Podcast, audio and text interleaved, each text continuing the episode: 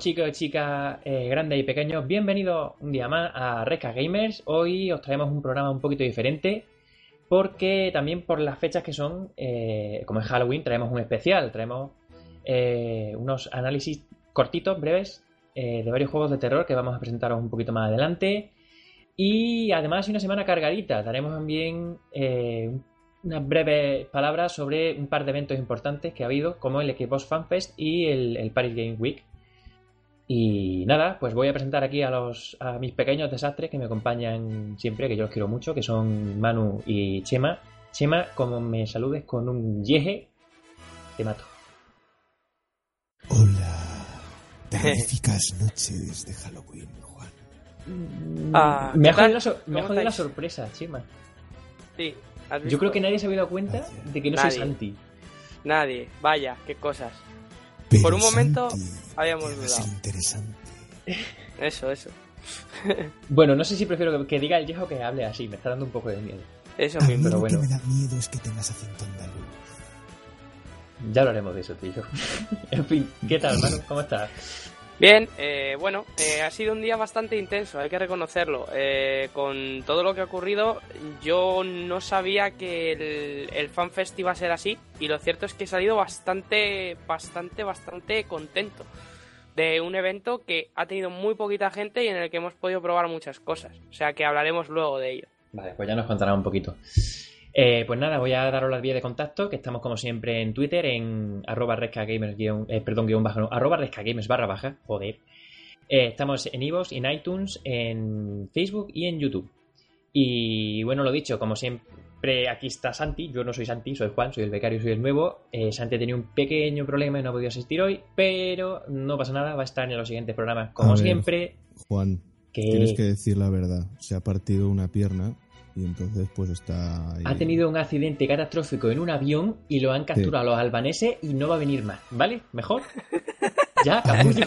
yo, yo quería dar la versión oficial, pero bueno, acabas de destapar aquí el hilo Illuminati. Bueno, pues ya está, quieto, mate. Eh, lo dicho, que te guardamos la silla de, presentador muy calentita. Yo, por lo menos, te voy a, guardar muy calentita. Y que, que, no se me olvide que en algún punto de, a lo largo del podcast vamos a sortear eh, tres claves que eh, han dado aquí a Manu en el, en el Xbox Fan Fest. en el momento que sea, os daremos como las formas de, de, participar, ¿de acuerdo? Y nada, vamos con las secciones. Vamos allá.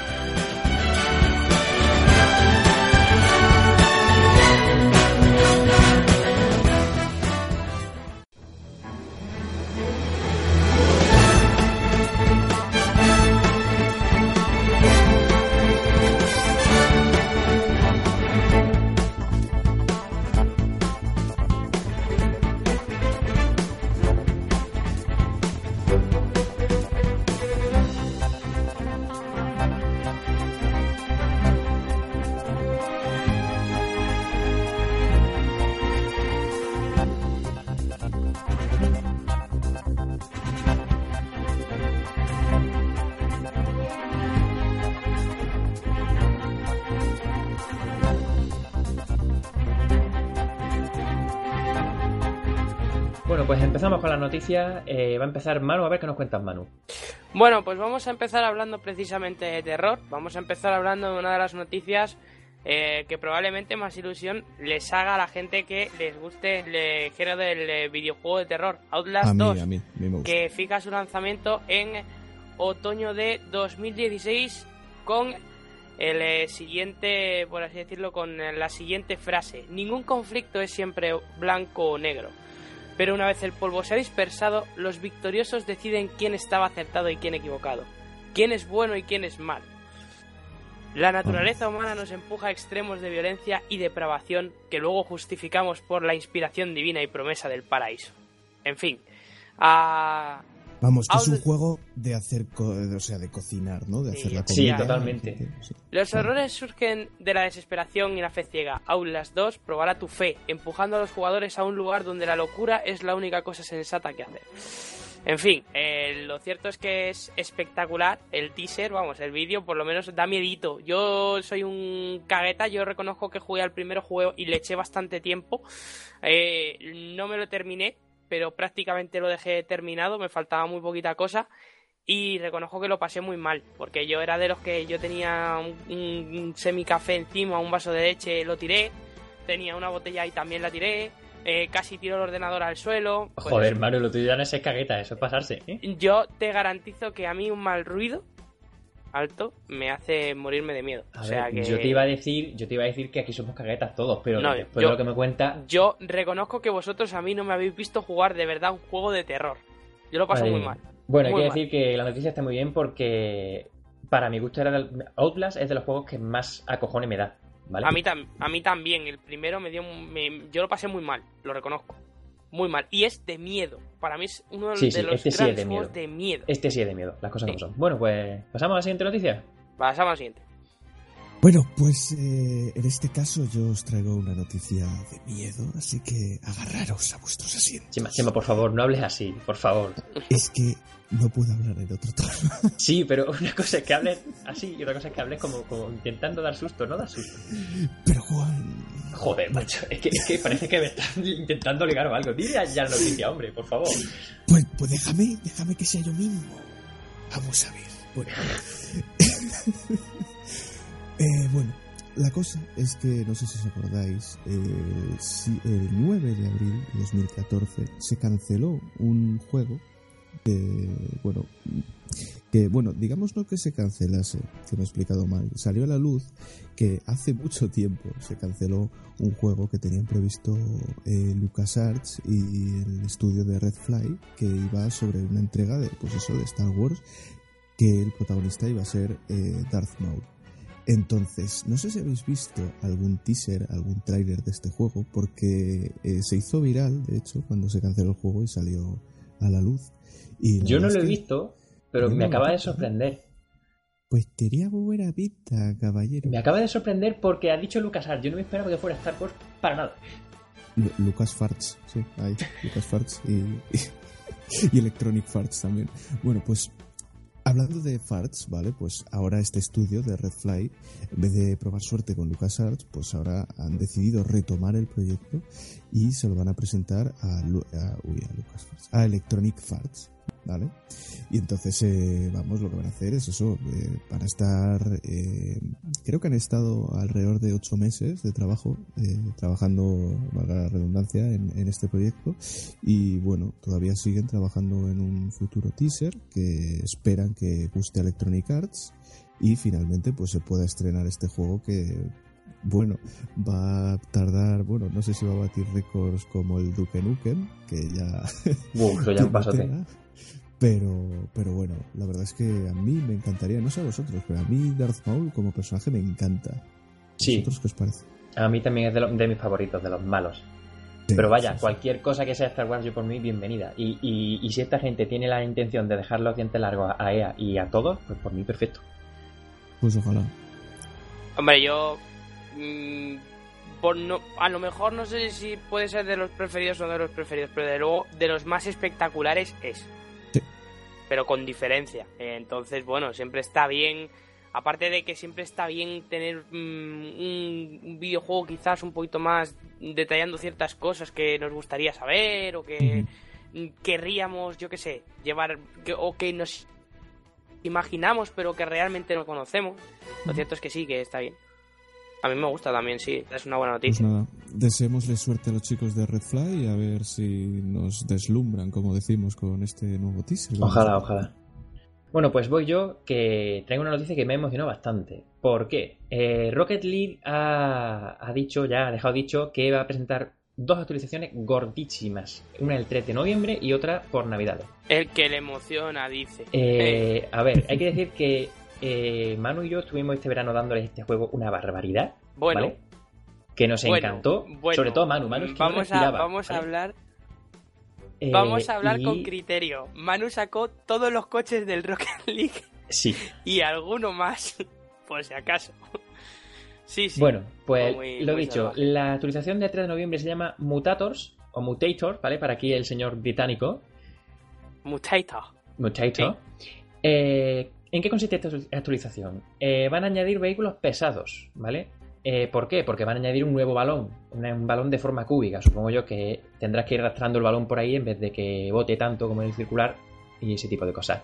¿Qué más van a añadir? Van a añadir partidas con baja gravedad y van a añadir un modo de batalla de vehículos, ¿vale?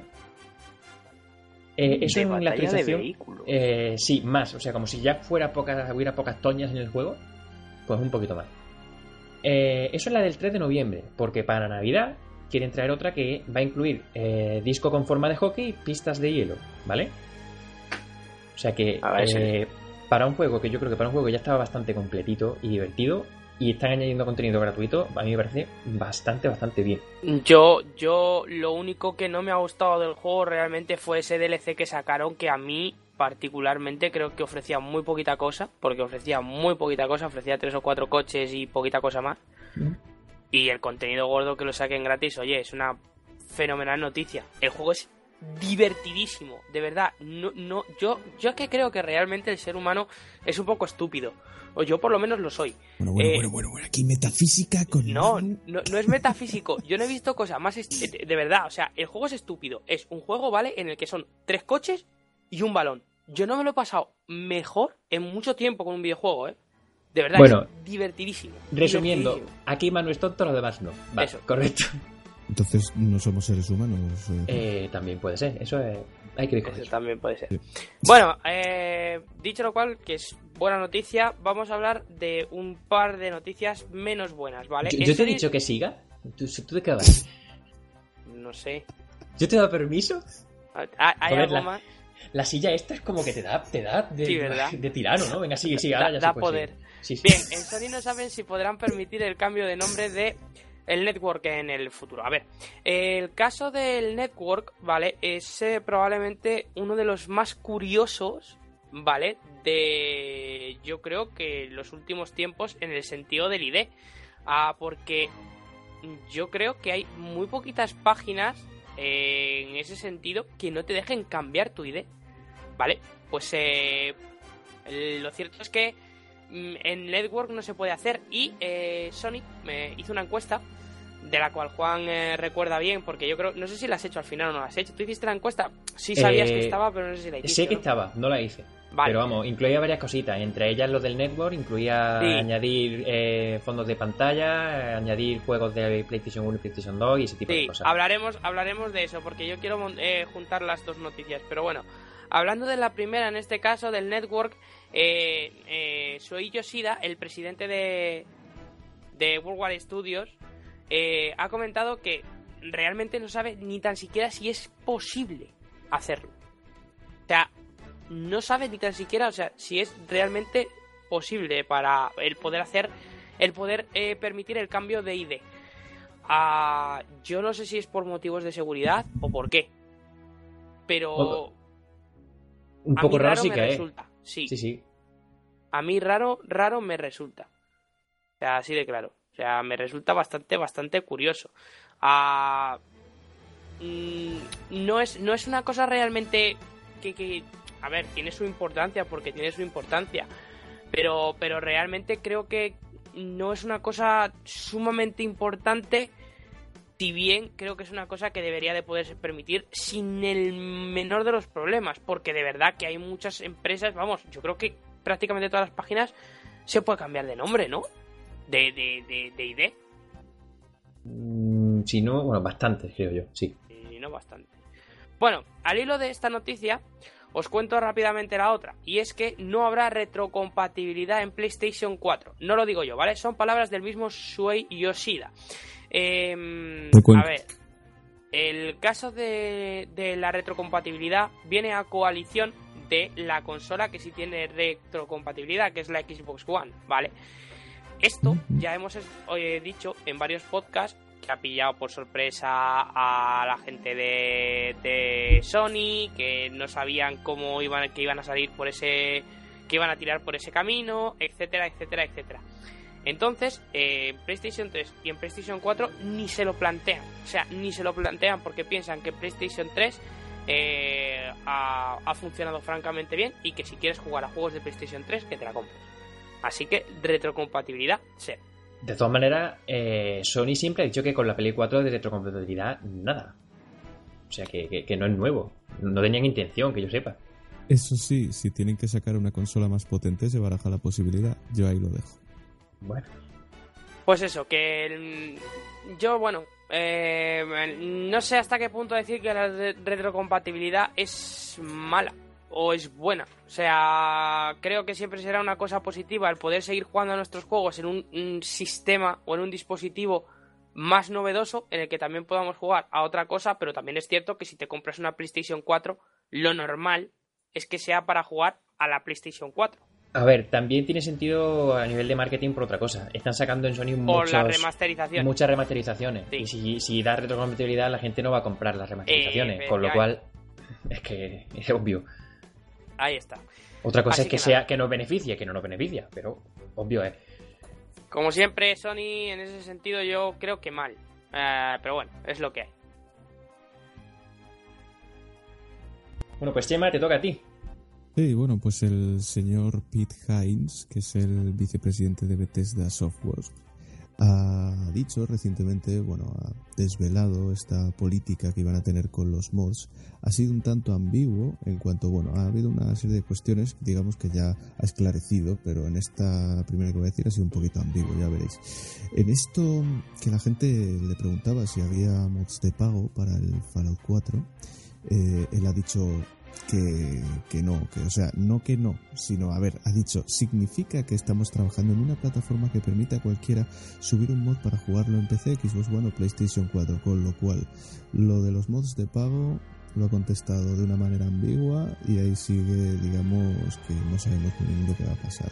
Al principio, bueno, también se contestaron de maneras ambiguas, luego ha salido gente diciendo que no, pero bueno, veremos hasta que salga y dependiendo de, de cómo se reciba este juego y tal, y el soporte que le den, pues veremos a ver si lo ponen de pago. Pero bueno, veremos a ver qué pasa. Yo Le pasó lo que pasó, no sé si os acordáis.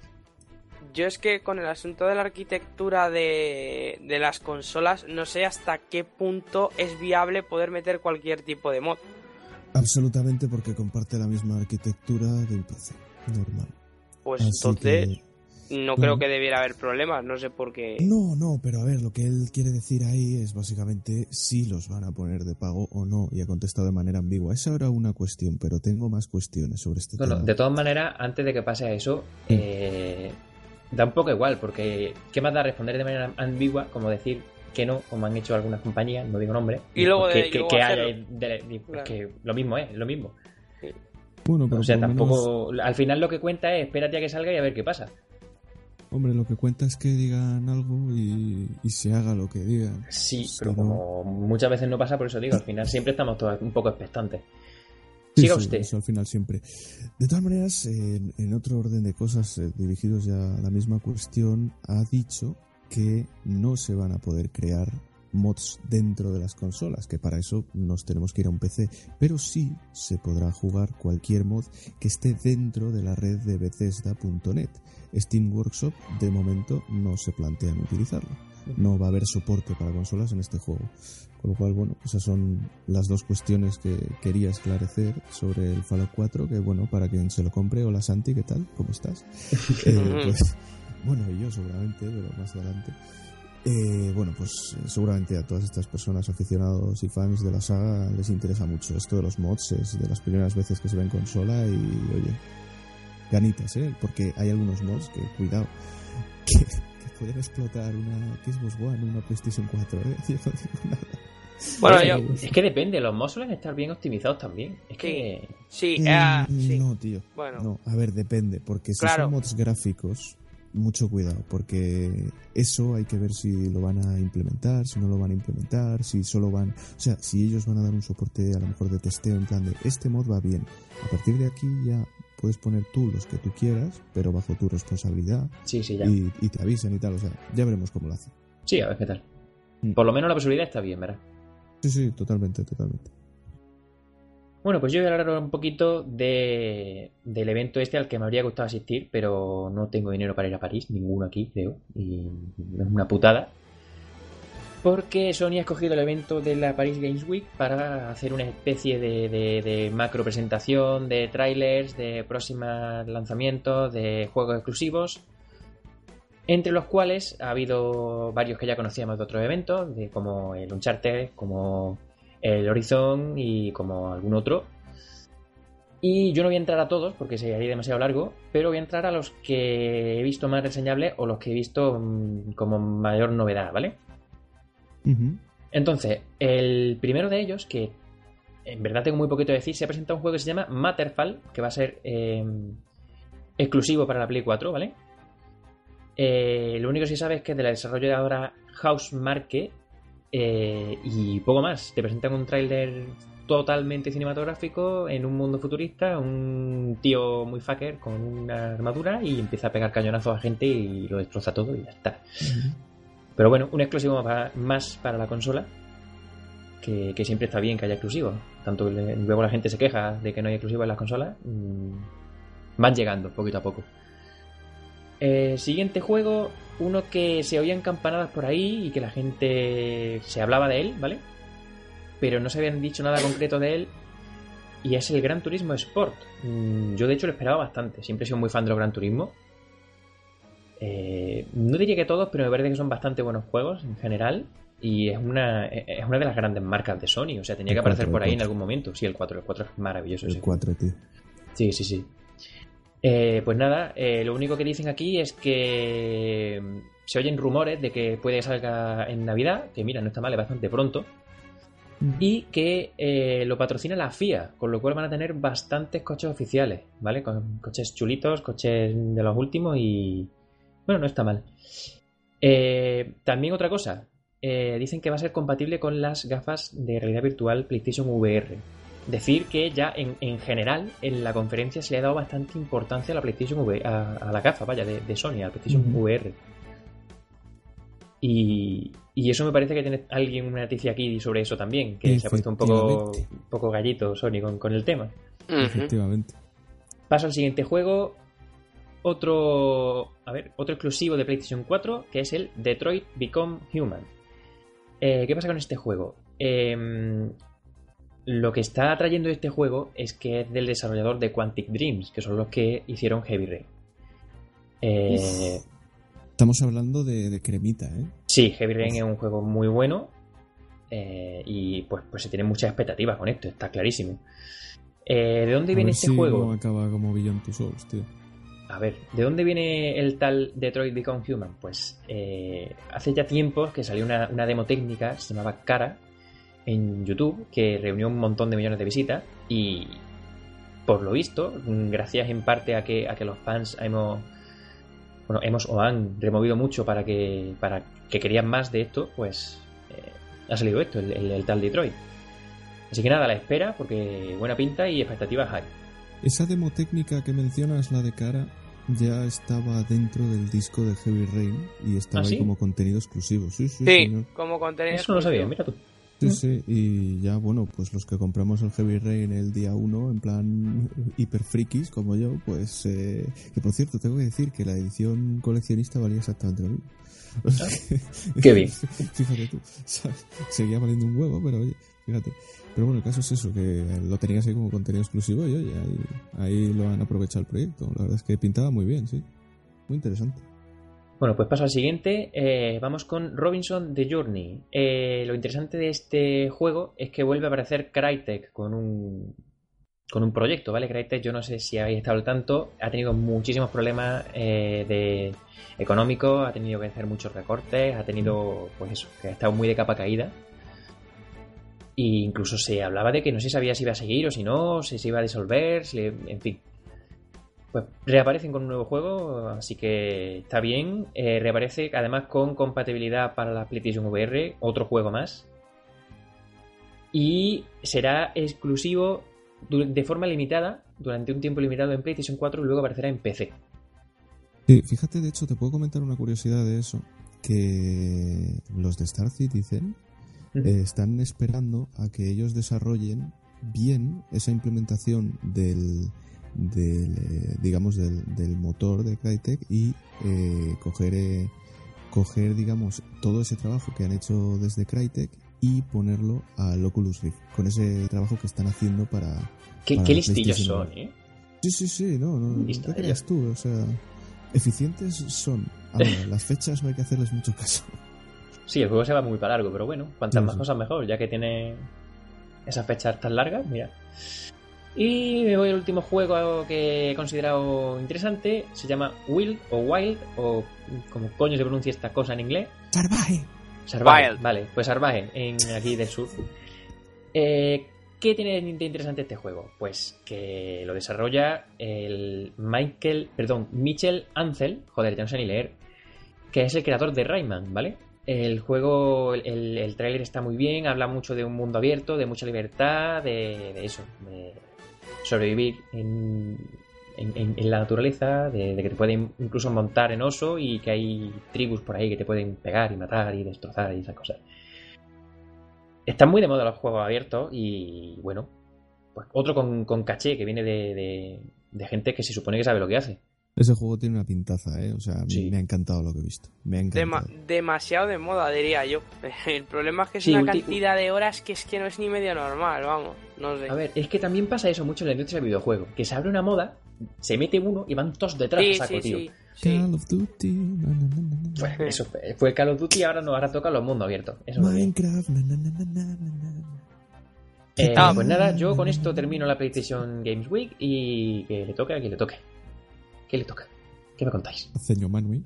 Mm, Yo la última de las noticias que quiero contar, la verdad es que mm, es bastante esperanzadora en este sentido. Es eh, el, el plan de prescindir, vamos, que es, eh, la los compañeros de Capcom han decidido que Street Fighter V no va a tener DLCs, que no va a tener DLCs, que no.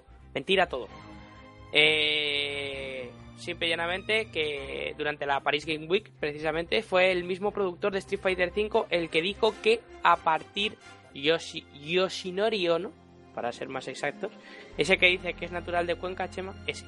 Bueno, pues eh, eh, nos eh, cuenta simple y llanamente que el, el juego como tal no va a tener DLCs de no va a tener DLCs de pago, pero sí que se va a poder comprar el contenido pagando. ¿Vale? Lo único que tú te vas a poder hacer con todo el contenido jugando, ¿vale? A base de darle y darle y darle y darle y darle, tú irás sacándote, pues eso, lo necesario para que no haya DLCs. Es una grandísima noticia. Grandísima noticia. A ver si nos dejamos ya de DLCs de trajecitos y de cositas de estas. Porque yo, con todo el cariño, de verdad, entiendo que las compañías tengan que ganar dinero. Lo entiendo. Pero de verdad, me parece mm, mm, sacar dinero ya por sacar el asunto. Y creo que no es así. Vamos, no lo sé. Y creo que es una buena política por parte de, de Capcom el hacer esto. Pero bueno. A ver, siempre que venga contenido gratuito, pues es es que es lo de, lo de siempre, a nosotros nos viene genial. A ver, Eso. Capcom tiene un historial un tanto dudoso en cuanto Ya. a políticas. eh, Ese también es el problema. eh, que sean amigables con el cliente. Entonces, yo me esperaría a ver qué pasa. A ver, yo eh, os lo he estado contando eh, a micro cerrado, como quien dice, y la verdad es que mm, a mí lo único que me pesa de esto es que Capcom puede llegar y decir, bueno, pues mañana os voy a sacar Super Street Fighter 5, ¿vale? Eh, Que sí, es el mismo juego, mm, sí, con la misma historia y con dos, tres personajes más. Sí, podría pasar perfectamente. O con Está una historia similar, el mismo motor gráfico y con dos o tres personajes más. O con mm, todos los DLCs ya que había de esto sacado y con dos o tres personajes más. En fin, es el único miedo que tengo. Pero dentro de lo que cabe, esto de, que hable, de lo que hablan es esperanzador, porque es, es muy positivo el que el juego en sí venga completo o casi completo, por lo menos. Entonces, bueno, esperemos que sea así y, Bueno, que, y que dure. Lo de siempre lo he dicho, si las compañías van entendiendo que tienen que hacer más estas cosas, pues Bueno, por cierto, mejor. ya hay, ya hay Otra cosa es fecha- que se cumpla. ya hay fecha de salida para el juego, el 16 de febrero del año que viene. Pues Mm. perfecto. Eh, Bachima. Macheme. Ah.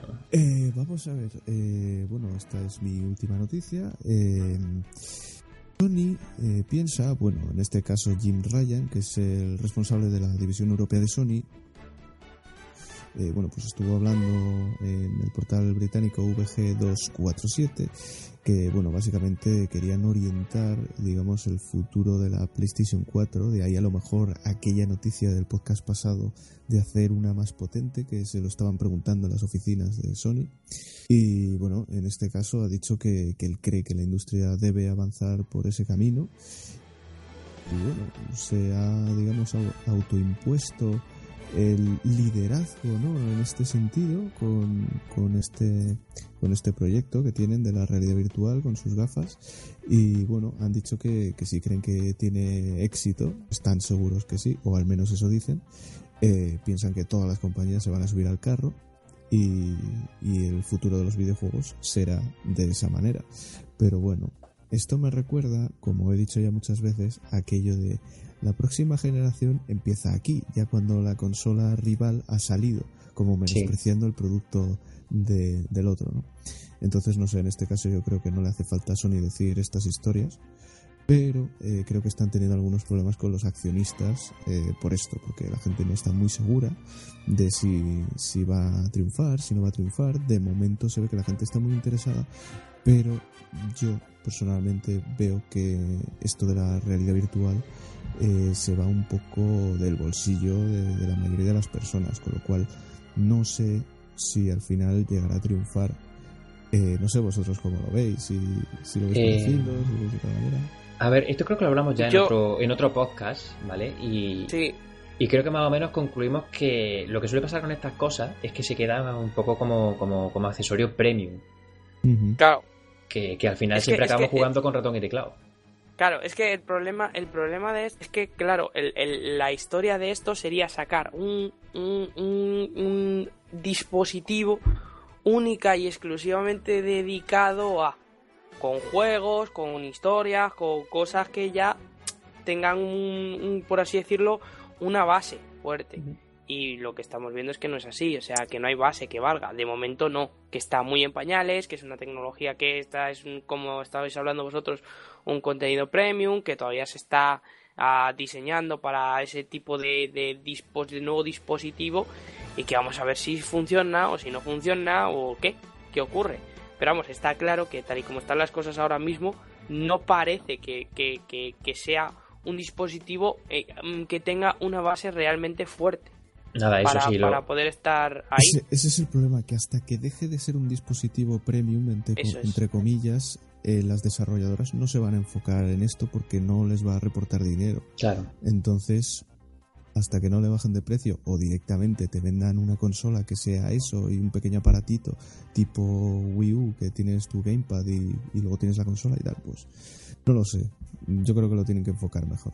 Hombre, falta eso, falta que lo haga un poquito más barato, falta que haya más desarrolladoras implicadas que den eh, que, den soporte a este tipo de, de gafas de realidad virtual. Y bueno, la noticia de Sony pues con doble filo, como son, es Sony siempre un poquito más o menos con, con sus campañas de publicidad muy agresivas, ¿vale?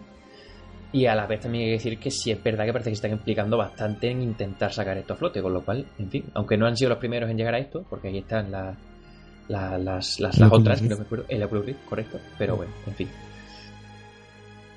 A ver qué tal lo llevan. pues nada, voy yo con la última noticia o casi última, porque Chema tiene que decir una cosita también de esto, pero están bastante enlazadas. Eh, ¿Os ah. acordáis del Batman Arkham Knight, ese que dio tantos problemas en PC?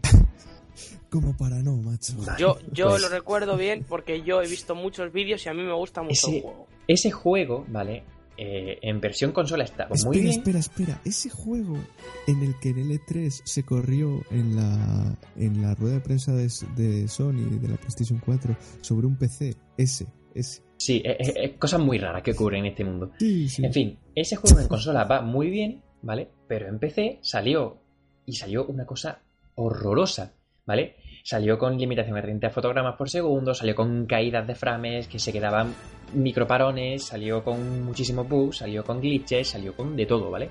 Tanto es así que hubo una cantidad de quejas bestial, tiene una cantidad de, negativos en Steam bestial y Steam lo retiró de, la venta, porque no era contenido de calidad, no era contenido prácticamente ni jugable, ¿vale?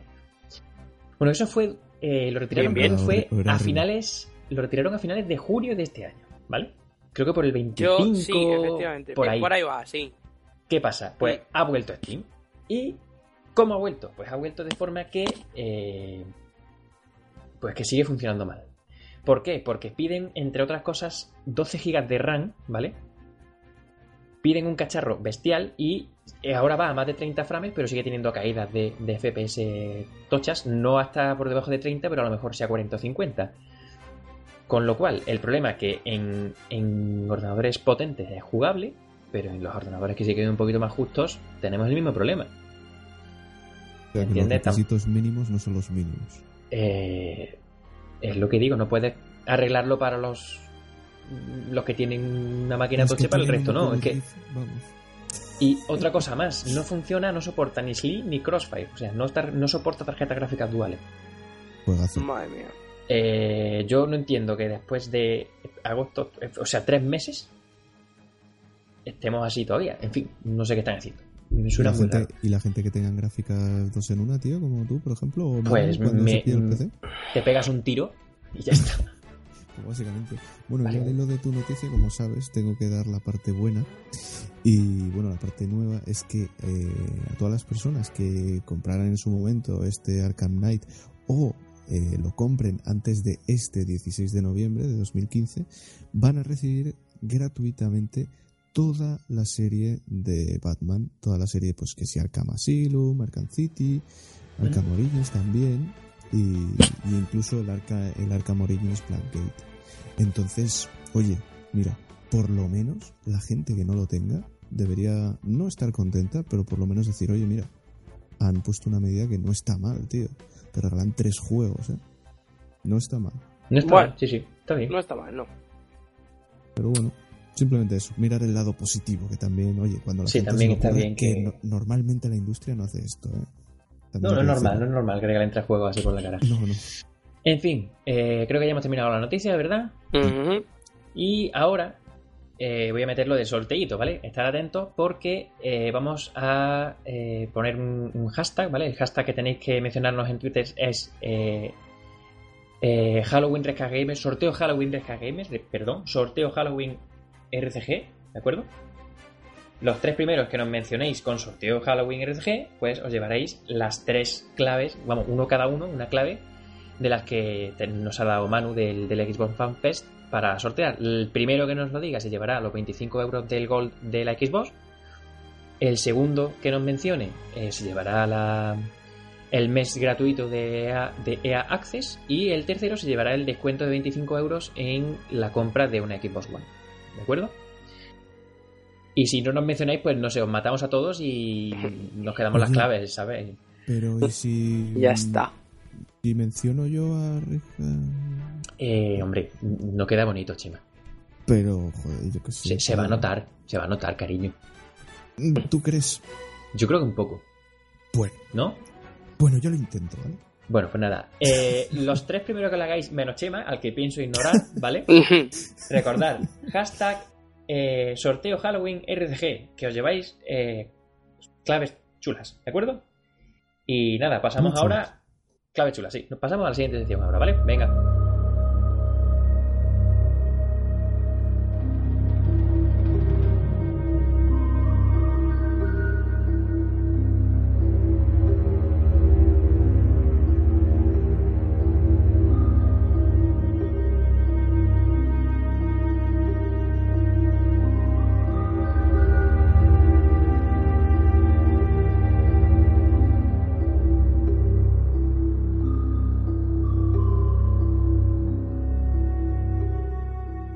Pues vamos ya con el meollo de, de lo que era el especial de hoy, ¿no? Vamos a hacer la- los análisis de terror, que es Halloween, hay que asustarse, hay que dar miedo a todo el mundo, hay que disfrazarse, hay que estar en la calle en vez de haciendo un podcast aquí como, como, como, como, como profesionales que somos, que somos unos profesionales aquí de- de- del carajete, ¿verdad? Unos profesionales. Unos profesionales. Pues nada, vamos con... Voy a hacer así, ¿a quién quiere empezar? Voy a- Al que me diga le doy al otro. Yo, como me suelo alargar, prefiero dejarme al final porque no os quiero mermar los análisis. Vale, No. pues venga, Yo prefiero al final. Pues, pues empieza Santi, Santi, empieza con el nombre. Eh, Manu, te Venga, toca, venga, empieza tú.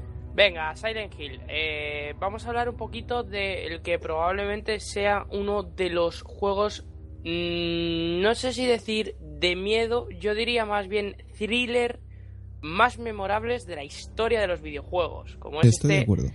Como es este Silent Hill, ¿vale? Eh, Ese juego ya lo que es es una leyenda, tío. a, a la hora de comparar, sí, O sea, sí. ¿quién no ha oído hablar de Silent, de Silent ¿Qui- Hill? ¿Quién no ha oído hablar efectivamente de Silent Hill? Bueno, a la hora de ponerme a comparar Silent Hill con otros juegos de terror o con lo que había mm, eh, habido en, en- en la historia de la- del mundo de los videojuegos, sobre todo en el asunto terror, eh, era bastante complicado el de poder hacerlo en aquel momento, porque estamos hablando de un juego que salió eh, para PlayStation, para la Play 1, ¿vale? Y que, y que realmente eh, engloba ese terror, o ese, por así decirlo, esa angustia que muy pocos juegos han sabido dar, insisto, incluso ahora. O sea, es complicado de poder, por así decirlo, comparar o meter con otros juegos, quizás ahora en el futuro sí que haya alguno más, pero en aquel momento prácticamente no había ninguno. Entonces, si nos ponemos a comparar, pues por poner un ejemplo,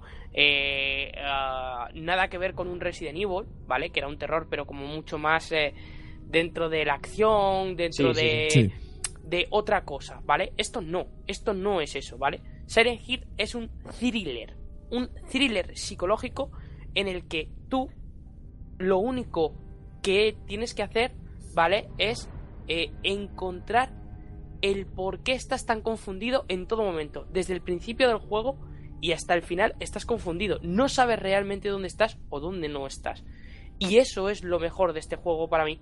Que es una historia que te convence de que realmente no sabes qué está pasando en ningún momento. Y eso es, es- fantástico. Para mí es de lo mejor que, que puede, que puede tener a este juego. Ah, como tal, pues eh, en- tú eres un, eh, un escritor, eh, Harry Mason, el cual eh, tienes que buscar a tu hija, ¿vale? La cual ves que se va corriendo, que se escapa de ti, por así decirlo, a través de una niebla, de la que ahora hablaré en el, con cuanto a lo que tiene que ver con el contenido técnico, eh, que tú, pues eso, tienes que intentar y tú tienes que intentar seguirla. Eh, al seguirla, eh, lo único que te encuentras es devorado por una serie de zombies que, pues, eh, te hacen que te despiertes enfrente de una policía que te va a intentar ayudar a rescatar a tu hija. No voy a contar más del juego, porque realmente creo que incluso ahora merece la pena que os lo paséis. O sea, yo reconozco que me lo he pasado francamente bien con el juego y que lo he pasado muy mal. En el apartado juga- Hombre, juga- yo creo que también en estos juegos en los que la historia también es importante, no se debe, por mucho análisis que hagas, Sí. no debes de- desgranarle la cosa a nadie, porque es lo que dice, es que, es que, es que ese juego hay que jugarlo. Y si no lo has jugado, oye, corre, corre ya. Claro, efectivamente. Digamos que es un juego en el que eh, em, no hay un mundo como tal. O sea, eh, tú estás en una ciudad y el objetivo es encontrar a tu hija, pero en realidad está englobado en un- una especie de mundo y de submundo. El mundo normal y corriente y el mundo de la pesadilla. Bien, en estos dos mundos tú vas a tener que ir vadeándote para encontrar la solución al problema que es realmente el que es, que es encontrar a tu hija. Eh, para ello vas a tener que resolver todo tipo de altercaos. El primero, y para mí fundamental, que yo no estaba muy acostumbrado, es eh, quizás el de la cámara. Una cámara que en todo momento te tiene metido en, en, en, en, no sé qué es lo que va a ocurrir, no sé cómo va a ocurrir, porque yo puedo ver hasta aquí. No veo más. O sea, en este caso es una cámara que aunque tú no puedas mover, está muy bien hecha para ese juego. Porque realmente te tiene siempre en ese, en ese, en ese, en esa tensión total y absoluta. Eh, por otro lado, ponen el ángulo, digamos, que ellos quieren para Efectivamente. crear la situación, ¿no? para Sí, crear como- la crea situación. como muy mal rollo, sí. Sí, es Sí. un constante mal rollo. Mm, a partir de ahí, ah, bueno, hay que decir que mm, eh, aparte es, tienes una cantidad de balas bastante limitada, en la cual vas a tener que guardar y que guardar muy bien. Vas a tener que correr mucho de muchos bichos, es decir, eh, hay veces que la mejor manera de poder seguir adelante es escapando o siendo más inteligente que, que- que- que el bicho que, tengas delante y ah, vas a tener que resolver también una serie, ya digo, de acertijos que pues te van a proponer un juego que para mí, para mí es de los juegos que más, que más angustia me han creado. Ojo, y estamos hablando de ahora, ¿vale? Es un juego muy angustioso. Es un buen juego, es un juego que realmente genera, genera la sensación de, de que no sabes lo que está pasando, insisto, hasta el final. Realmente eh, es un juego que yo recomiendo, es un juego que de verdad, si podéis, tenéis que intentar jugar y creo que, que realmente como, como juego, como juego que es, eh, es un juego que, que, tiene mm, en muy alta estima y que mm, he encontrado la razón por la que a la gente le gusta tanto esta saga. Y creo que es porque este juego es de verdad fantástico. Me parece un gran juego para la época, me parece que está muy bien ambientado y me parece que está francamente para lo para la época que era técnicamente muy bien hecho porque está muy bien ideado. No es que sea el juego a lo mejor eh, técnicamente puntero del momento, pero sí que está muy bien ideado y eso es complicado de tiene, decir. Tiene mucho mimo que ya se echa de menos efectivamente. ahora y se nota mucho ahí. Ah, para terminar joder, con... joder, que sí se nota lo, lo del mismo en los Lo del juegos, mismo. madre mía. Para terminar, para terminar rápido con el análisis, única y exclusivamente decir que se sacó una versión en alta definición que no recomiendo en absoluto, porque cometieron un error gravísimo y es que la niebla apenas se nota. ¿Vale? La niebla apenas Es se lo nota. que tú dices, es lo que te da toda la inmersión del Y juego, es la lo que te puñetera da niebla. la, inmers- la inmersión del juego. No sé, él, él tenía un degradado, por así decirlo, que estaba muy bien buscado en el juego de PlayStation 1 y que cuando lo intentaron hacer en la versión de HD de PlayStation 3 lo hicieron muy mal. Así que creo que es un gran juego, pero que es un juego que tenéis que intentar jugar en PlayStation 1 o en algún emulador si podéis. Así que nada, yo os lo recomiendo.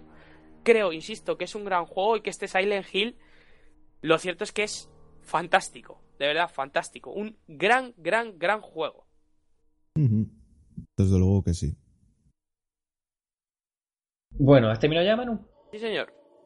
Vale, pues yo voy a hablar de un juego un poquito más actual, ¿vale? Eh, no quería irme al típico Outlast o, o Amnesia, que son bastante conocidos. Bueno, de hecho, Santi iba a traer el Outlast, pero no ha podido ser, porque ha tenido un problemita. Un problemita. Eh, me he jugado el Among the Sleep, ¿vale?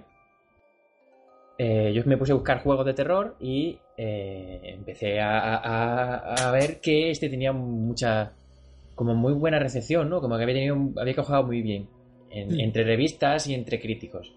Entonces, tiene un- bastantes premios. Tiene que ser premio al mejor juego noruego, que sea el mejor juego creativo, la mejor historia, mejor indie, mejor sonido, mejor no sé qué. Y comentarios típicos de esto de las revistas de eh, un escalofriante y terrorífico juego, no sé qué, tenso y conmovedor. Vale, yo digo, vale, tiene que estar bien el juego, ¿no? Entonces, pues me lo jugué y me he quedado un poco extrañado con, con, con este juego por varias cosas. Eh, hay que decir que lo desarrolla un estudio independiente, lo desarrolla Krillbit Studio, ¿vale? Y que se hace con Unity, ¿vale? Con un, con, no es un motor de estos súper caros, súper de última generación ni nada de eso. Y que es del 2014, ¿vale? Tampoco es de este año. ¿Qué pasa? Pues me quedé extrañado con este juego porque la campaña, porque no tiene multijugador, es solo eh, un jugador campaña, dura dos horas, dos horitas, es muy cortito, ¿vale? Primera cosa con la que yo me quedé un poco... Oye, de pues hecho, espera- tienes un streaming en tu canal que la gente lo Sí, puede ver. hay un streaming por ahí que, que es eso, dos horas.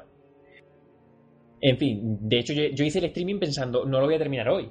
Pero es que me, me encontré que lo terminé en el mismo día, en, el- en el misma- la misma sesión de juego. Bueno, pues dura dos horas y me quedé como pidiendo más, ¿vale?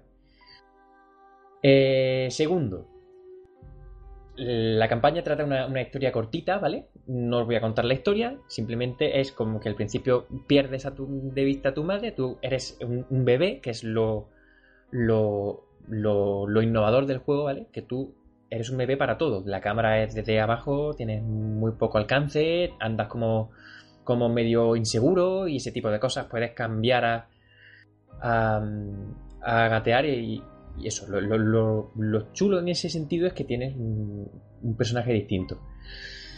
Eh, tú eres un bebé que estás en tu cuarto, pasan una serie de cosas y pierdes de vista a tu madre. Y la historia es cómo vuelves a encontrar a tu madre. No cuento más porque tampoco quiero desgranar la historia. ¿Vale? Entonces, eh, nos vamos a jugabilidad. Eh, Multijugador, a mí aquí- evidentemente, no tiene. multijugador no tiene, ¿vale? Está claro. Entonces, ¿qué pasa con la jugabilidad? A mí me ha dejado muy decepcionado, y me duele decirlo, en la jugabilidad de este juego. ¿Por qué? Porque primero es corto. Segundo, eh, es un juego que te, lo venden como de terror, pero es que no da miedo. O sea, yo en las dos horas que he tenido me he dado un pequeño sobresalto, que no susto, y porque estaba haciendo el tonto, ¿vale? Eh, jugueteando un poco con uno de, las, de, los, de los entes que viene a, a, por ti. Eh, ya te digo, no da miedo. Lo único que tiene este juego es una atmósfera así muy opresiva, de tensión, con muchos ruidos, muchos crujidos, muchas puertas que se cierran, muchos soniditos que no sabes de dónde vienen, no sabes qué es. Pero es que en, realidad no hay casi nada que te pueda eh, que te pueda hacer daño, que te pueda matar, que te, salga al, paso y te dé un sobresalto. O sea, hay dos fases del juego en las que sale una especie de eso, de un bicho raro que, si te ve te pega un sustaco y te, y, te coge y te mata. ¿Vale? Pero eh, es que eso no, no, da miedo. O sea, el juego no da miedo. Simplemente empiezas un poco diciendo a ver qué me va a venir, a ver qué me va a venir. Te das cuenta de que eh, que sí, que oyes cosas, que pasan cosas, que se mueven cosas, pero no te sale nada. Y simplemente tú tiras para adelante. Empiezas a tirar para adelante, tiras para adelante, tiras para adelante y tiras para adelante. Y hacer pues los objetivos del, modo historia, que son encontrar una serie de cositas, una serie de, de, llaves, una serie de completar puzzles y, cositas muy pequeñitas, muy fáciles. ¿El de los puzzles está al nivel del bebé del personaje? El, nivel es, los puzzles es nivel bebé absoluto, ¿vale? encuentra cuatro cosas y ponlas ahí, ya está. ¿vale? Y eso te abre otra puerta o te abre una segunda fase del mapa en el que tienes que encontrar otra cosa y al final encuentras lo que de verdad estás buscando y eso ya pasa a la siguiente fase de, del juego. ¿De acuerdo? O sea, los puzzles son muy fáciles, solo tienes que ir reuniendo cosas, ¿vale? Los controles son muy fáciles, solo es gatear, andar, mirar por ahí, agarrar cositas y subirte a... porque tampoco puedes saltar, es un bebé, coño. Eh, ir subiendo, escalando a silla o cositas bajas, ¿vale? Y, ya te digo, me decepciona un poco porque la jugabilidad es muy fácil, el juego es cortito, la atmósfera no da miedo, ¿vale? Lo más original es lo que he dicho antes, que eh, está enfocado desde la vista de un niño, ¿vale? Pero es que aquí también eh, tiene un doble filo. Está bien, pero el control del juego a veces es demasiado tosco, ¿vale? Con la tontería de que eres un niño y tal, eh, lo primero es, que como... recortado. A ver, a mí me ha pasado varias veces, ¿de acuerdo? Que al ir a abrir una puerta, tienes que intentarlo dos, dos o tres veces, ¿de acuerdo? Porque es como que el niño le pesa, no puede, o incluso llega a que, a que la estás tirando hacia ti con el ratón y no la tira, sino que la empuja y la vuelve a cerrar sin darte cuenta. ¿Vale? Y tan, igual que me ha pasado eso en la, puerta, me ha pasado eh, con, la, con un par de manivelas. Las manivelas tienes que hacer el giro de la manivela con el ratón pero se le va la olla y lo mismo está, empieza la, manera de moverse para atrás al revés. ¿De acuerdo? En, ciertas situaciones es un poco raro el control. ¿De acuerdo? Yo entiendo que es con la excusa de que eres un niño, de que tienes tus limitaciones siendo un bebé. Pero. Joder, ¿vale? Es un poco molesto a veces. A mí, a mí me da la sensación de que es un juego que habría necesitado muchas más, muchas más cosas. Yo te he visto el streaming, ¿eh? Sí, ya, ya lo sé. Y tengo que, y tengo que decir que me parece que es un juego que necesitaba a ver cómo lo puedo explicar para que se me entienda. Que, que, se queda, o sea, la idea no está mal hecha, pero que el contenido se queda tan, tan tremendamente, mm, es tan tremendamente insulso. Es eso. Y tan tremendamente mm, mm, anodino que no, no tiene, no tiene sentido en, sí el juego. Es el problema, el concepto no está mal, pero te lo venden de una forma de tan bueno y de terror y ni da miedo, ni es tan bueno, porque además es súper pasillero, ¿me entiendes? Es solo tienes un camino por el que ir a, buscar tus puzzles, a buscar tus objetivos y ya está, es pasillero y es lento y son media hora o 40 minutos en los que no pasa nada, nada más que oyes cuatro crujidos, ¿vale? Y es que eh, llega a aburrir, ¿vale? Incluso hay una pantalla que tienes que ir apartando unas botellas, mm, cogerlas y que no se, o sea, que no se rompan cuando las sueltas en el suelo, porque si se rompen viene el bicho este del demonio y va por ti. ¿De acuerdo? Que hay, hay tantas botellas en un recorrido tan largo y tienes que ir de forma tan lenta y el enemigo, la IA, es tan absurda porque es el mecanismo de una palanca. Tú rompes la botella, viene el enemigo por el mismo sitio, se va por el mismo sitio. No tiene más. Te puedes esconder 70 millones de veces. Lo puedes ver 30 millones de veces. No pasa nada. Es que además no te da ni sur, no, te sorprende, porque te das cuenta después de la primera vez que en cuanto rompes la botella viene el bicho. Es que no. Y ahí es cuando yo me di el, pequeño susto, porque hubo un pequeño bug en el que yo rompí la botella y el bicho hace un sonido antes de venir y luego aparece. Y no hizo el sonido y apareció. Porque esa es otra. Había veces que rompían la botella y no venía. Pero aparte de eso, de que, de que me di el susto porque estaba troleando al bicho, es que no asusta. ¿Vale? Entonces, hasta ahí ya eh, la jugabilidad, es que no le falta, le falta cosas. Hay que decir también que es eso, que es una desarrolladora independiente y que siempre está bien que desarrolladores independientes pues hagan eh, hagan su, su, su forma de, crear un videojuego y, sus cosas nuevas. Mm. Pero vamos, eso va a ir luego. Por el precio que está el juego, no. ¿Vale? ¿A cuánto está el... Eh, ahora lo diré al final, ah, ¿vale? Por supuesto, sí. Paso un poquito a gráficos. Gráficos tampoco puedo decir mucho. Usa Unity, ¿vale? Eh... Y que, como, como has dicho antes, no es la cosa más bollante de la historia, claro, mucho menos. Pero tampoco es, el, motor más caro del mundo, ni el que pida unos requisitos mm, super bestias, ni nada. Unity lo puede usar cualquiera que lo sepa programar y es Unity, ¿vale? Lo único que le he echado yo en cara así un poco es que aun siendo Unity, las sombras tienen unos bordes de sierra que alucina. Que, joder, eres Unity, pero a lo mejor puedes meterle un poquito de anti-aliasing a la sombra, o no sé. Pero aparte, un juego que cumple en gráficos para lo que es, ¿de acuerdo? Que el problema no es que esté limitado en gráficos y no dé miedo por eso, sino que no da miedo porque faltan cosas que te den miedo, no por lo gráfico. ¿De acuerdo? Y em, otra cosa que tengo que, reseñar en gráficos es eh, una cosa que me sorprendió. Abrí un cajón, ¿vale? Y en el cajón había un texturote puesto con una sola textura para el cajón con con 7 u 8 colores distintos separados por sombras y con lo que se supone que eran calcetines o, no sé. Pero era un texturón horrible. ¿Vale? Y no es un juego muy grande de mapeado, ¿no? No, no, no, ya te digo. Dices, no, a ver, es que tiene un mapa tan gigante que le no, no, no, no, estas cosas. El mapa es pequeñito, el mapa es un pasillo, no te puedes salir prácticamente del del rumbo que tienes que llevar para ir a, tu objetivo y se acabó.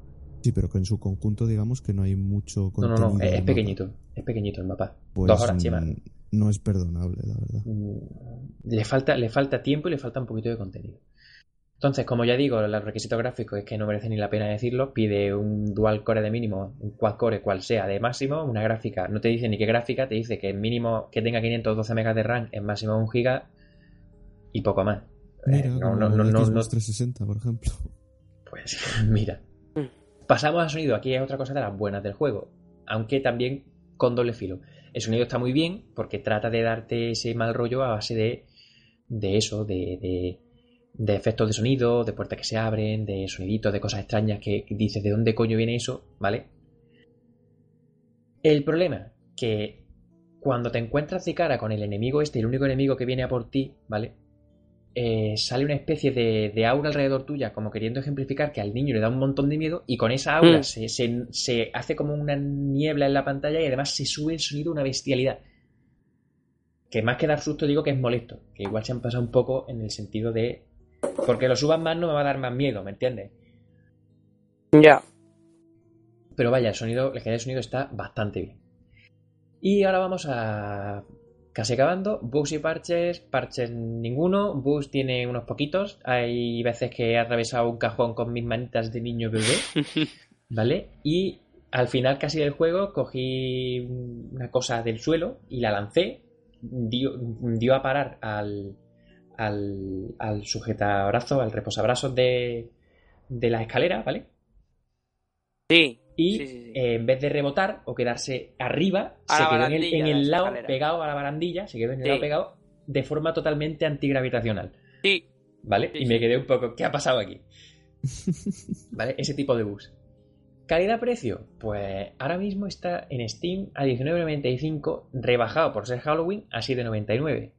Vamos. Por 20 euros me parece un precio muy abusivo para dos horas de juego falto de contenido. Por 8 euros, eh, yo no lo compraría por 8 euros, que es por lo que lo compré yo. Yo pediría incluso un poquito menos por ese juego, porque es que son dos horas y tampoco lo vas a rejugar. Es que es muy poquita cosa. Es que es muy poquita cosa. Es que es, que, es, muy poquita cosa. Calidad-precio regular. Nota, pues le, le dejo un 5 y, por pena de no suspenderlo, porque siempre hay que tratar de apoyar un poco a la desarrolladora independiente, pero al juego le falta. ¿Vale? O sea, es lo que dice Chema, el concepto del bebé está bien, la forma de dar miedo muy insuficiente, la longitud del juego, o sea, lo que dura el juego es muy insuficiente. Un 5. No puedo dar más, es que no puedo. No, no, no se puede. y, ya está es lo que hay. Quizás si lo hubieran vendido no como de terror, sino una aventura gráfica o algo así, se podía haber dado un poquito más. Un poquito más. Y sobre todo si fuera un pelín más largo. Pero es que no se puede, no se puede. Así que. No te preocupes, hombre. me, da coraje, me da coraje. ¿Te toca a ti con tu juego, Chema? Efectivamente. Bueno, pues hablamos de Alan Wake. Estamos hablando, bueno, de, de como en el caso de Silent Hill, de un thriller de, eh, psicológico, ¿no? Digamos, es como un em, o sea thriller significa suspense no en inglés y es así pues un juego que te mantiene en vilo no a ver qué va a pasar sobre todo tiene una historia muy buena ahora entraremos al trapo pero bueno eh, os cuento ya más o menos en profundidad entre comillas. El juego salió el 14 de mayo de 2010 o sea ya tiene buf cinco años y pico eh cuidado. Eh, y empecé, eh, bueno, en principio era only for Xbox, esa, esa chapita que le ponen, o ese sello, mejor dicho, que le ponen a los juegos, ¿no? Que bueno, que luego ya al final, pues, eh, como en muchos juegos de la Xbox One, por ejemplo el Rise o el Dead Rising y tal, pues al final ya han salido en PC. Bueno, en este caso tardó un poquito más, pero bueno, eh, a los dos años ya salió el 16 de febrero de 2012, eh, salió ya para PC. La desarrolladora es una desarrolladora independiente que se llama Remedy Entertainment y la verdad es que han hecho un producto muy bueno. repíteme la de esa llorarora. Remedy Entertainment. Ajá. Correcto. Vale. bueno, eh, comenzamos por la historia, ¿vale? Eh, la verdad es que mientras ibas diciendo, yo es que el, Silent Hill, eh, Manu, hace mucho tiempo que no lo he jugado, pero sí me acordaba de ciertas cosas y tú me has refrescado muchas de las cosas. Y la verdad es que tiene unos, unos paralelismos bastante curiosos, ¿eh? Ahora te vas a dar cuenta. No sé si alguno de los dos ha jugado a este juego. Yo no. No tenía yo, en aquel momento muy y, poquito. No y no tenía muy, poquito. Bueno, pues espero que salgáis de aquí con ganas de jugarlo, porque además tiene un precio bastante jugoso, ahora os lo comento. Pero me ha pasado como a ti un poco con lo de recordarme el Manuel Silent Hill, eh, cosas de Silent Hill en su, en su análisis. Y es verdad que sí que tiene ciertos paralelismos. Sí, muchos, muchos. Sí tiene. Ahora lo veréis, ahora lo veréis. Bueno, eh, en cuanto a la historia, el propio protagonista, que es el escritor Alan Wake, que, da nombre al juego, es el encargado de narrar eh, la, historia del propio juego. Una historia que a veces, eh, o sea, es una historia muy, muy psicológica, ¿no? Que te hace empatizar con los personajes en general, unos personajes de lo más variopintos y, y algunos muy peculiares.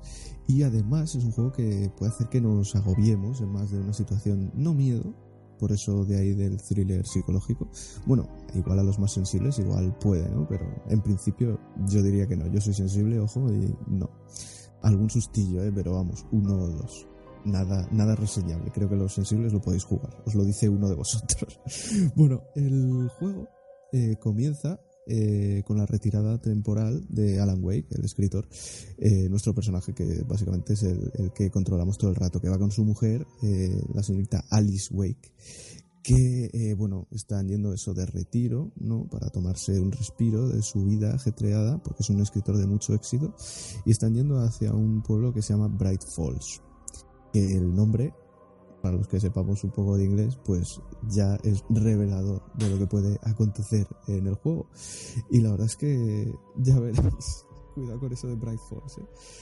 Eh, este juego eh, lo han comparado pues con un estilo así novelesco a lo Stephen King. Y, y, además yo comparto este punto de vista. Me he leído alguna novelilla de... Bueno, novelilla, novelaza, novelaza de Stephen King algunas más que otras, eso sí. Y la verdad es que, oye, tiene muchos tintes. De hecho, en el juego hay algún easter egg que mencionan Stephen King, incluso a otros escritores de éxito famosos y tal, así del, estilo de terror y tal. la verdad es que eso se agradece mucho. Entonces, eh, bueno, lo mejor de este juego, sin lugar a dudas, es esta narrativa que, que te va sumergiendo. Y nunca mejor dicho eso de sumergir, si lo jugáis ya lo veréis. Porque es que os quiero dejar con la piel los labios, no sé si se nota. Oh Es Dios, sumergir. Así que hay agua. No oh Dios. ¿verdad? Es, es Flaver, te sumerges en Flaver. Es increíble, ¿no? Es y doble horneado este juego. Este- bueno, no quiero desvelar más de la trama, así que no me tiréis de la lengua, porque no me va a costar, porque me No, gusta oye. mucho hablar de este juego. A ver, las cosas claras. Si no llego a decir que, que, que hay agua, aquí no se entera ni Dios. O sea que. No, no, Dios, Dios, ya, ya vale. No me, no me tires de la lengua, por favor, ¿eh? te lo pido. Eh, bueno, este es el principal aliciente, como digo, la historia. Tenéis que jugar este juego, la verdad. Eh, bueno, hablando de la historia, la historia, eh, la verdad es que no sufre ningún tipo de inconsistencia. Eh, cosa que en la mayor parte de juegos que jugamos últimamente, pues sí nos podemos quejar. Vemos historias así muy forzadas, incluso argumentos gratuitos en muchas ocasiones. Aquí no. ¿eh? Aquí está todo cuidado al detalle. Y eso sí lo tengo que decir. Yo por lo menos, ¿vale? Puede que venga aquí el- un listillo entre gobillas y diga, oye, tío, que yo sí me he dado cuenta de que hay aquí y tal. Pero oye, yo no he percibido ninguna. El juego me lo he jugado tres veces de arriba abajo. Y, la verdad es que a mí me ha gustado mucho y en ningún momento he ninguna inconsistencia, cosa que, insisto, es de agradecer. Tengo que decir también que debemos tener una predisposición para poder disfrutar del juego, porque, a ver, eh, no es el típico juego de, disparar y, avanzar por un pasillo o lo que sea, ¿vale? Hay que meterte en la trama para verdaderamente disfrutar este juego. Tiene una trama que lo merece. A ver, no es la mejor que he visto, pero es muy buena, muy buena. Así que bueno, está lleno de detalles el juego. De hecho, hay algunas extrañas páginas que nos vamos encontrando a modo de, bueno, que nos van revelando la historia y son, y son algo extrañas, ¿no? Eso hay que, hay que prestar atención a ese tipo de cosas, así como, por ejemplo, los televisores que nos vamos encontrando por los mapas eh, por los que avanzamos.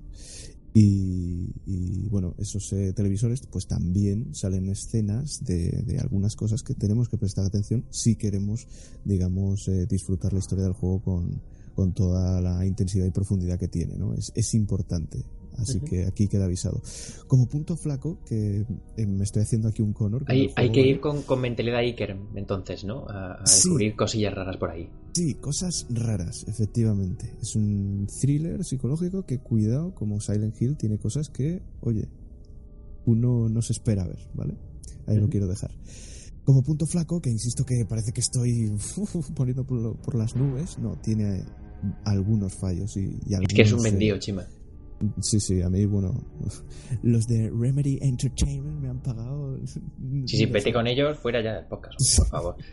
No, no, de verdad que me gusta este juego. Pero bueno, como punto flaco, eh, bueno, se pueden apreciar ocasionales desniveles entre argumentos eh, entrelazados, sobre todo que se, bueno, lo dicho, se entrelazan con el, con, con el hilo principal, ¿no? O sea que son algunas historias secundarias que no tienen, digamos, un de igual eh, considerable como igual para haberlo metido en la historia que a lo mejor Eh, puede una- parecer que están más como relleno. Dime, dime. Una duda. em, me explico, hay una especie de, de porcentaje de completar el juego. O sea, te lo puedes pasar y Sí. te dice, pues te han quedado tantas historias secundarias y Sí. tanto contenido por descubrir. Me refiero que es rejugable hasta que consigas la- todas las historias secundarias. Sí, es que bueno, eh, a eso, a eso, o sea, te respondo en dos frases si quieres, porque tengo pensado en hablar de esto de la rejugabilidad. Vale. Eh, a ver, una cosa curiosa, ahora te respondo a lo tuyo, eh, es que cuando terminamos un capítulo, el juego se, se basa en esto, en capítulos, como un libro, y dice anteriormente en Alan Wake, y te hace, bueno, pues un, un, un spoiler, ¿no? En el caso de que lo hayas jugado, pero bueno, te dice lo que, lo que ha pasado en el Está capítulo anterior. muy guapo eso. Sí, sí. Sí, es un buen detalle. En el caso de que no hayas estado muy atento, pues, eh, bueno, Te refresca la la historia. memoria. claro, pues la historia. Eh, en este caso, Remedy Enter- Entertainment han hecho un trabajo grande, digamos, eh, enfocándolo a la historia, porque han dicho, joder, es que es necesario, o sea, porque es la jugabilidad que ahora me meteré con ella, pues es bastante insuficiente. Ese es un punto flaco de este juego. Pero bueno, eh, quizás eh, también eh, la historia no es muy dinámica y, y bueno, y aquí es donde yo voy, o sea, la historia al no ser muy dinámica, ir muy a piñón fijo, ¿vale? Eh, no, yo no le veo un componente rejugable alto. Yo lo he jugado tres veces, como digo, de arriba abajo, pero porque a mí me gusta mucho, es digamos uno de mis juegos fetiche y, o sea que es una cuestión personal. Creo que si lo miramos desde un punto de vista más objetivo, podemos encontrar con un juego que, que, bueno, que lo juegas una vez, visto una vez, visto ya todas, ¿sabes? No, o sea, sobre todo si, si lo juegas una vez bien y te, y, te dedicas a... Sí, vaya, que, que es ir atento la primera vez e ir sacando contenido adicional y ya está. Efectivamente, efectivamente. Yo la primera vez que me lo pasé lo jugué un poco así más de tirón, tal, y me di cuenta que detrás de eso había un juego magnífico y una historia, bueno, no más que un juego magnífico, una historia magnífica. Entonces decidí rejugarlo eh, una segunda vez hace años y luego esta tercera vez que ha sido para hacer el análisis. Y bueno, no es demasiado largo, ya para terminar con el bloque de historia, la media son 10 horas, ¿vale? Eh, yo, bueno, sí, he estado por ahí, por esa, alrededor de esas 10 horas. Sobre todo puedes tardar más si te dedicas mucho a lo de las páginas, o los televisores. Sobre todo no hay que saltarse las escenas porque te dan la posibilidad de saltarlas y tal. Sí, sí, es el típico juego que tal. Entonces, bueno, en ese sentido. Bueno, pero las 10-12 horas es una marca en la que se acomoda mucha gente, muchos juegos últimamente. a, mí a, mí se me hace poco. A mí, se hace poco, sí. A mí mm, depende del juego. O sea, hay juegos que no necesitan más porque da la sensación de que si no se nos va a hacer demasiado larga la cosa. Y hay juegos que sí que necesitan más. A lo mejor este podría ser el caso. Porque historias secundarias pueden meter mil. Y de miedo más. Y de hecho hay un DLC que no he tenido la oportunidad de jugar, que creo que está muy bien, pero como no he podido jugar no quiero hablar. Pero bueno, lo he visto así un poco por encima y sí, tiene buena pinta en cuanto a historia, pero bueno. Por eso digo. Eh, sí, la verdad es que la verdad es que sí que mola. Y el final lo dejan ahí, digamos, abierto, ¿vale? No es ningún spoiler, dejan el, final ahí, que bueno, digamos que les sirve como excusa para lanzar ese DLC y como no lo he jugado, no sé si ahí ya cierran definitivamente la historia, pero bueno, no os preocupéis que no es el típico final que os dejan con un sabor de boca de qué mierda es esta, con perdón. Vale, vale, vale. No, no, no, es un final. ¿Por qué se tiene que volver a poner el protagonista? y eso. Exacto, es un final cerrado, pero que dices, bueno, es posible que lo puedan retomar. Ya que es lo que parece que han hecho con el DLC. Bueno, cerrando la historia, eh, no tiene multijugador, ¿vale? Nada. Eh, vámonos con jugabilidad. En este caso, bueno, la jugabilidad que, suele estar presente en el juego, porque bueno, hay, hay varias, eh, varios capítulos que bueno, uno tienes que conducir una camioneta y tal, pero son cosas menores. En general, el juego se, se basa en bueno, el personaje tuyo andando eh, y tienes que avanzar por una serie de escenarios pues, por los que vamos yendo de un sitio a otro para cumplir esas eh, misiones que digamos que van desvelando el hilo argumental. ¿no? En general, eh, se puede decir que cumple con la tónica del típico juego de mapas cerrados, por los que mm, simplemente tienes que llegar al final del mapa, cumpliendo, pues, yo qué sé, algunos puzzles que, bueno, no sé si son tan malos como los del bebé este que acabas de mencionar, Among the Sleep, pero, eh, bueno, hay algunos que sí te plantean un desafío, pero bueno, son, son muy, muy, muy menores. Y yo, si no, llegan, si no llegan al desafío de lo que viene siendo un Star Trek, eh, yo lo siento, pero yo no quiero puzzles más si no son esos. Por favor, Dios. Ahí está el vídeo. Ahí está. Bueno, eh, aparte de los puzzles, eh, como iba diciendo, también, pues eso, tenemos que plantar cara a nuestros enemigos. Y es ahí, digamos, uno de los puntos que hacen original a este juego, la mecánica de combate principal. Eh, y mal que me pese desvelarla, pues ahora veréis por qué me pesa de pelarla, eh, consiste en atacar a nuestros enemigos con la luz, ¿vale? Nosotros tenemos una linterna que, bueno, a lo largo del juego pues podemos ir upgradeando, podemos ir mejorando. Aquí vamos con un poquito lo de las similitudes, ¿no? Vamos a coger la luz, tenemos de momento una, una, bombilla de bajo consumo, luego cogemos, la ponemos un poquito más arriba, a ver ahora, luminosidad full, vamos a poner un poquito más de pila y etcétera, Sí, efectivamente. Esa es la idea. Sí, sí, primera similitud. Pues ya está, similitud total. El juego, eh, la munición, digamos, son nuestras pilas y nuestras balas. Esas son dos cosas que no nos pueden faltar y bueno, ahí están por el mapa. Hay mm, más balas que pilas y eso es mala noticia. Sí. Ahí lo dejo. Eh, bueno, eh, básicamente, pues eso, lo que tenemos que hacer eh, para atacar a nuestros enemigos, pues eh, no sé si lo he dicho, tenemos que debilitarles con la luz para que... Y después bueno, le pegas.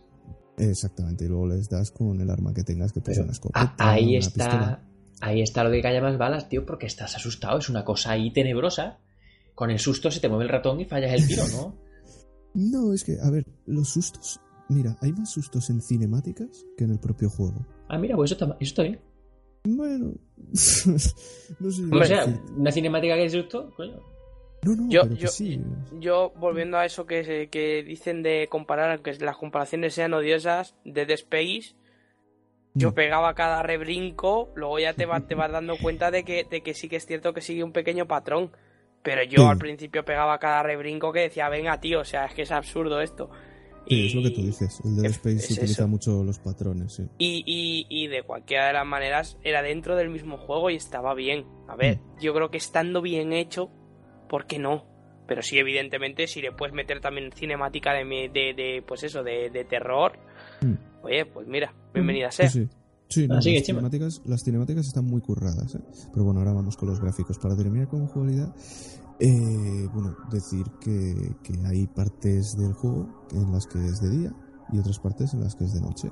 Vaya, Eh, básicamente por el día vamos tan campantes. Como la vida misma. noche, pues no tanto. Por la noche tenemos que andarnos con cuidado. Así que, bueno, eh, en el sentido de jugabilidad, si tenéis algún tipo de, de pregunta que se os ocurra durante el podcast, uy, Otra de las análisis, similitudes- Por favor, hacerla, ¿eh? Otra de las similitudes, creo yo, Sí. que yo lo poco que jugué del, del Alan Wake es que era muy oscuro, era muy como la niebla Sí. esta, que no te deja ver todo, que, que, Sí. se- que decía Manu. Eh, Mm. Era por ahí la otra, ¿verdad? Sí, Mm. sí, efectivamente. Por dejar el apunte. Es, es un juego que utiliza, que juega mucho con lo que se ve y lo que no se ve. Y es más importante a veces lo que no se ve. Ahora, si te subes el brillo como un capullo, con perdón, eh, pues lo ves No, todo y eh, no, no, tiene hombre. interés el juego. Pero El juego hay que verlo con- Para hacer un speedrun, ¿vale? Y, y dices, El juego, estos juegos hay que jugarlos con el brillo bajito y a oscuras, hombre. Que te y con metas en la cascos y esas cosas, sí. Claro. Y, y bien altitos, que suenen bien. y una Mm. persona que esté por ahí dándote sustos de vez en cuando, la, Eso. esas cosas. Sois un poco cabrones vosotros. Sí, bueno. Eh, cerramos jugabilidad. Si tenéis, ya os digo, si se os ocurre cualquier cosa, podemos volver cuando queráis. Eh, Nada, continúe usted. Gráficos, ya nos vamos con gráficos. Utiliza el motor in-house, eh, que ayudándose también por las físicas Havoc, tan conocidas que se han utilizado en muchísimos juegos. Y para los filtros de oclusión ambiental, pues eh, nutre con el Umbra Software. Entonces, bueno, eh, los gráficos. El juego es oscuro, ¿vale? Como estamos comentando. De, de hecho, el juego, pues como os acabo de decir, eh, va de jugar con este componente. De ahí lo de las escenas de día, de noche tal. Por lo que, a ver, es crucial tener un sistema de iluminación que, que yo que sé, que en ningún caso eh, haga sombra ¿vale? a la jugabilidad. Entonces, eh, en este sentido, pues eh, podría afirmar que, que Alan Wake, pues sí, lo consigue con creces cumplir de una manera muy sobrada y efectiva los requerimientos lumínicos que, que la jugabilidad, pues digamos, demanda, ¿no? El motor no es vistoso, ¿vale? Tú, Juan, que ya lo has visto, o bueno, cualquiera que lo pueda ver en YouTube o en cualquier otro sitio. Pero bueno, tampoco eh, yo he hecho en falta unos gráficos tan, tan ostentosos, ¿no? O sea, No tiene por qué No, tenerlos, es suficiente el motor. Efectivamente. sí. Sabiendo que un juego es tan oscuro, luego hablaremos de, del asunto oscuro de en otro juego, precisamente. Sí. Luego, eh, bueno, la atmósfera, a decir eh, rápidamente ya que me estoy quedando sin tiempo, la atmósfera pues está muy conseguida, especialmente en bosques y entornos rurales. Son los que más me gustan. Eh, eh, también hay breves episodios en los que te vas a un pueblecito y tal, ya un, entorno más así. Pero bueno, en general el juego se mueve en estos entornos así rurales, bosques y tal. Y, y la verdad es que magnífico. Eh, cerramos gráficos, nos vamos a sonido. La banda sonora pues corre a cuenta de Petri Alanco. Y, eh, y esta banda sonora, bueno, cumple sin ser excelente. Está doblado al español y me gusta mucho el doblaje. No lo he jugado en inglés, pero, pero bueno, en español la verdad es que está bastante bien. El español de España, para nuestros oyentes de Latinoamérica, no sé cómo está. Eh, bueno, los FX también son muy buenos. Y bueno, aunque no tienen. eh, o sea, todo este tema así de sonidos, digamos que no tiene el mimo que tiene la historia, pero bueno, es obvio a dónde va el juego, ¿no? Sí. Pero bueno, que cumplen bastante sobradamente. Eh, bugs y parches, rápidamente. En el día de lanzamiento, pues hubieron algunos problemas con spawns que no se cerraban o que no se activaban, algunos fallos gráficos también del estilo tearing o incluso algunos menús secundarios que no funcionaban correctamente. Posteriormente ya eh, sacaron los correspondientes parches que solucionaban todo esto. Yo lo jugué desde mi Xbox 360. Eh, no sé, de una manera bastante notable. Creo que no tuve ningún bug. y, y, la verdad es que, bueno, mi experiencia de juego es muy buena en este sentido de bugs. Eh, calidad-precio y cuánto vale para mí. A ver, yo en su día lo compré, como se acaba de decir, para Xbox 360, pues por unos 30 pavos. Y, a ver, hoy en día es cierto que lo veo, lo veo algo excesivo, sobre todo por esa duración de 10 euros, ¿no? Pues, uy, de 10 horas. Eh, de 10 euros, una duración de 10 euros. De 10 horas, que me he equivocado con Me gusta tu estilo, Chema, me gusta ah, que sí, ya lo sé, a mí también me gusta. Pero bueno, eso, eh, con esas 10 horas, 30 euros, a mí me escuecen un poco, por muy buena historia que tenga. Porque ya os he dicho que la jugabilidad... Eh. Así que bueno, eh, ahora el precio por lo que yo me lo he comprado en PC para rejugarlo para esta ocasión a mí me ha salido a 3,56 euros. En PC está muy barato y ha estado muchísimas veces de oferta, pero muchísimas veces a un precio irrisorio. Y de comprártelo por un euro y pico. Sí, sí, eh. a un precio irrisorio. Incluso lo dieron en un, en un bundle también. En un bundle hace poco, sí, no hace tanto tiempo, sí. Ahora mismo no hace falta aprovechar ninguna de esas ocasiones, aunque si las aprovecháis, oye, mejor para vosotros. Pero, eh, bueno, si lo buscáis en Key, como digo, está 3,56. 3,56 euros. Yo creo que la compra es muy, muy amortizable por ese precio. ¿eh? Yo lo recomiendo al 100% por ese precio. Eh, nota. bueno, a ver, es cierto que el juego cuenta con algunos. contó con algunos bugs y que eso a mí no me gusta que los juegos los saquen así. sus mecánicas pueden resultar algo repetitivas, como se está comentando. Y, pero bueno, creo que es una de esas experiencias que si de verdad te involucras en ella, que a mí me gusta mucho eso en un juego, eh, yo creo que no nos vamos a arrepentir, sobre todo valiendo 3,56 para PC.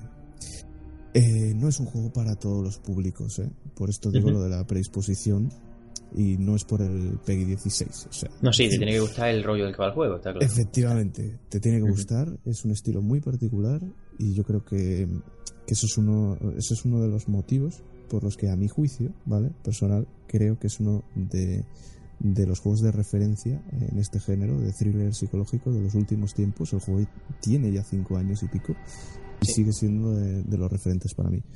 Por tanto, mi puntuación es un 7. Vale. Y ahí, ahí se Bastante cientito, sí. Muy bueno el juego, ¿eh? Pues bueno, vamos a. No, antes, decir algo, antes de irnos, sí. Eh, yo lo único que no me he puesto al juego ha sido nota. ¿Vale? Eh, por precio, no os puedo decir, ¿vale? Porque tal y como están las cosas, ah, en su día salió por lo que saliese. Sí, es un juego muy antiguo. Y es un juego realmente antiguo. no se puede decir. Mm, por nota, sí. O sea, yo creo que es un juego que marca un antes y un después en la historia de este tipo de videojuego un 11. Correcto. Mm, y creo que, o sea, lo, lo, más reseñable de este juego no es que ya de por sí el juego sea bueno. Es que se ha convertido en un atemporal. Sino que es un juego atemporal, efectivamente. es dificilísimo. Y eso es muy complicado. Es muy difícil. Es muy mm. difícil. Así mm. que, con tres, cuatro pequeñas excepciones, eh, el asunto de que al final, pues hay veces que la cámara, pues lo quieras o no, te, te marca un poquito, eh, que hay momentos en los que quizás necesitas un poco de ayuda para entender ciertas cosas, etcétera, etcétera, etcétera, te puedes perder en alguna parte y, que sea un poquito más complicado el poder encontrarte, etcétera, etcétera. No creo que sea un 10, ni mucho menos, pero creo que el juego es un 9. Pero sin duda, sin duda, por la temporalidad, por el creo que estamos de, acuerdo, por, por lo que ha significado por lo que significa y por lo que yo creo sinceramente que significará, creo que es un juego de 9. De verdad. Pues, ahí tenéis un 9 para, para el juego más antiguo, mira tú. Nos vamos con un 9 ¿Qué cosa? para. Un 9, un 7 y un 5. Un 7 y el 5 para Among the Sleep. Bueno, no está mal. Hay una escalerita. Variadito, sí, variadito. Bueno, pues nada, terminamos esta parte del especial de Halloween, de jueguitos de miedo, de análisis, y nos vamos a, pues a la última parte del programa ya. Y terminando prontito, ¿vale? Sí.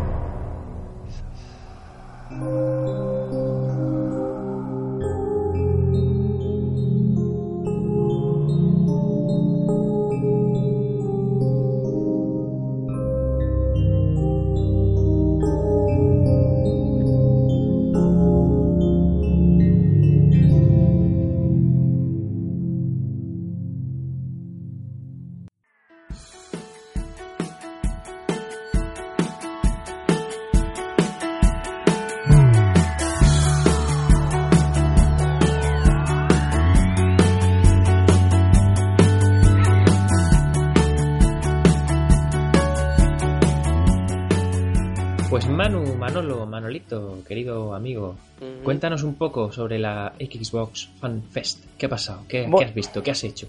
Bueno, pues eh, el evento tengo que decir que ha sido fantástico. A Chema le hubiese gustado venir porque lo cierto es que hubiese catado muchos juegos. Y... Yo soy mucho de exclusivos de Microsoft, siempre lo he dicho. Sí, y lo cierto es que los juegos que hubiese catado además le hubiesen gustado prácticamente todos. No sé si tanto como a mí, pero sí que le hubiesen gustado cosas. Porque yo re- de verdad creo que ha habido cosas francamente interesantes, ¿vale? A ver, a ver, arden deseos. Vamos a meternos deseos. en materia, ¿vale? Quiero empezar, creo, por el juego, por así decirlo. Vamos a ir de menos a más, ¿vale? Por el juego que menos me ha convencido, ¿vale? Eh, es una. Es cierto que es una beta, ¿vale? Le falta un montón de contenido gráfico, ¿vale? Pero lo nuevo de Homefront no me ha terminado de convencer. ¿Y por qué? Pues eh, veréis. Ah, el juego eh, nos vuelve a abocar en el mismo problema que tenía el juego anterior. Eh, los japoneses invaden Estados Unidos, ¿vale? Y se monta la de Dios Padre que en gloria esté. Y tú eres una especie de guerrilla, ¿vale? Que tienes que, por así decirlo, intentar ir eh, poniéndoselo difícil, ¿vale? A los soldados que hay enfrente. Nada, dilo bien, tienes que salvar al, al- al país que, que es el mejor del mundo, hombre. Efectivamente. Por favor. Problema... En el que siempre pasa todo. Sí, sí, además, Sí. eso- es que además son unos pobres desgraciados, criaturitas mías, por favor, macho. Pero, problema de ese problema de ese juego. Problema número uno. Ah, gráficamente es cierto que era una beta, pero ya le pueden pegar una subida, pero muy considerable. Porque lo que he jugado, de verdad, era PlayStation 3 y un poquito más. ¿Vale? Es una beta. Insisto y repito, es una beta. Pero gráficamente tiene mucho trabajo que hacer. Mucho trabajo que hacer. A partir de ahí, es un juego en el que han mezclado varias cosas que no están mal mezcladas, porque no están mal mezcladas, pero hay cosas que huelen demasiado, ¿vale? Es un juego que combina el crafteo, pues de, yo que sé, a The Last of Us, ponemos un ejemplo, ¿no? Muy claro. ¿Vale? Pues tú tienes un arma, una ametralladora, y a esa ametralladora tú le puedes poner una mira, un silenciador, un lo que sea, ¿vale? Tres, cuatro, cuatro, cuatro cositas que puedes ir eh, metiéndole al, al arma, que te vas encontrando por ahí por la, por la ciudad. Para darle variedad y tal. ¿Vale? Para darle variedad, sí, efectivamente. Con eh, contenido de Far Cry, eh, tú tienes que irte a un punto X o un punto Y para liberar las comunicaciones de, de un sitio, o para evitar que los drones no vayan a ese sitio, o Mm. para liberar un puesto avanzado de un ejército, el que sea y como sea, o tienes que encontrar una manera de llegar a un camino, pues por ejemplo, por debajo del suelo, porque hay un subterráneo que es un atajo, Mola. ¿vale? Es decir, varias maneras, por así decirlo, de en esa Detroit, porque se- va, la historia va a estar eh, en eh, Detroit, de esa. Detroit destruida, ¿vale? Tú llegar de la mejor manera posible. Vamos a disponer de vehículos de transporte. Vehículos que están bien puestos y mal. ¿Por qué? Porque no es lógico ni normal que las dos o tres motos que me he encontrado para ir a, por ahí dando vueltas por la ciudad, que por cierto estaba abierta una extensión bastante importante del sitio, ¿vale? Estén las dos colocadas en un mismo container de color azul, ¿vale? No en el mismo sitio, sí en un mismo container, que casualmente estaba colocado de la misma manera y todo igual, ¿vale? Estaba como demasiado predispuesto a que estuviese ahí, ¿vale? Y eso a mí no me ha gustado particularmente. Eh, sin embargo, tengo que decir que sí que me ha gustado mucho lo del crafteo de las armas, me ha gustado mucho la variedad, me ha gustado mucho lo del asunto de poder llamar a las guerrillas, si bien es cierto que eso es de Far Cry, ¿vale? En Far Cry, en Far Cry 4 se puede hacer. Sí, sí. Y eh, me ha gustado también bastante, bastante, pero bastante, bastante la IA, que no estaba del todo mal. O sea, mm, mm, ha sido una de las IAs que más me ha sorprendido en mucho tiempo. Vamos, que te han matado por todos lados. A ver, admítelo. Mm, No, no es que me hayan matado mucho, pero por lo menos no eran de los que decían, me voy a quedar aquí a que me dispare. Alguno Ya. había, ¿vale? Ya. Alguno había, pero normalmente se movían un poquito, te tiraban el dron encima para que, pues eso, el dron te localizase y te disparase, te quitase vida, ¿vale? Etcétera, etcétera. ¿Vale? Entonces creo que es un juego que ah, vamos a necesitar ver más cositas de él, pero que tiene muy buena pinta. Vale, ¿vale? pues iremos viendo a ver E si insisto, mejoran los problemas. Es del que menos a más, ¿vale? Vamos al segundo. Eh, están ahí, ahí, ¿vale? Están a la par. Pero yo creo que me he llevado una sorpresa muy grata con Halo. Pero muy grata, ¿vale? Muy, muy grata. He estado probando el Halo 5, ¿vale? Eh, no han sido dos minutos. He estado probándolo más de 40 minutos el juego al final. Con la tontería. Y, y la verdad es que ha estado muy bien. Porque había dos modos de juego, ¿vale? Un modo que sí que era el típico mata-mata, pero que lo que tenía de especial es que había dos cañones de iones a la parte de arriba, ¿vale?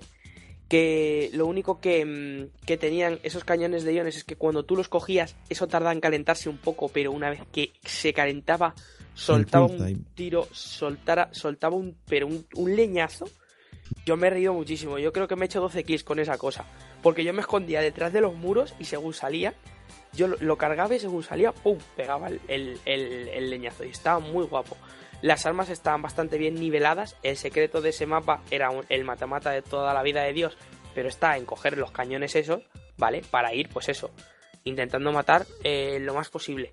Me imagino a Manu cargando la- la- el arma detrás de una columna, ¿sabes? ¡Uh! Ya está cargada. ¡Pum! ¡Mierda, he fallado! Me vuelvo para atrás. Sí, sí, sí, sí, sí. ¡Pum! Así, ¡Mierda, otra así, vez! ¡Qué malo así, así. Oye, Eh, Manu, Dime. ¿qué tal el manda? Eh, mm, mm, a ver, yo es que tengo un problema, tengo un, un problema con, con ese mando porque yo lo noto demasiado duro a las manos. Mm, a- a mí me- fíjate. A mí me parece que ese mando está excesivamente duro a las manos.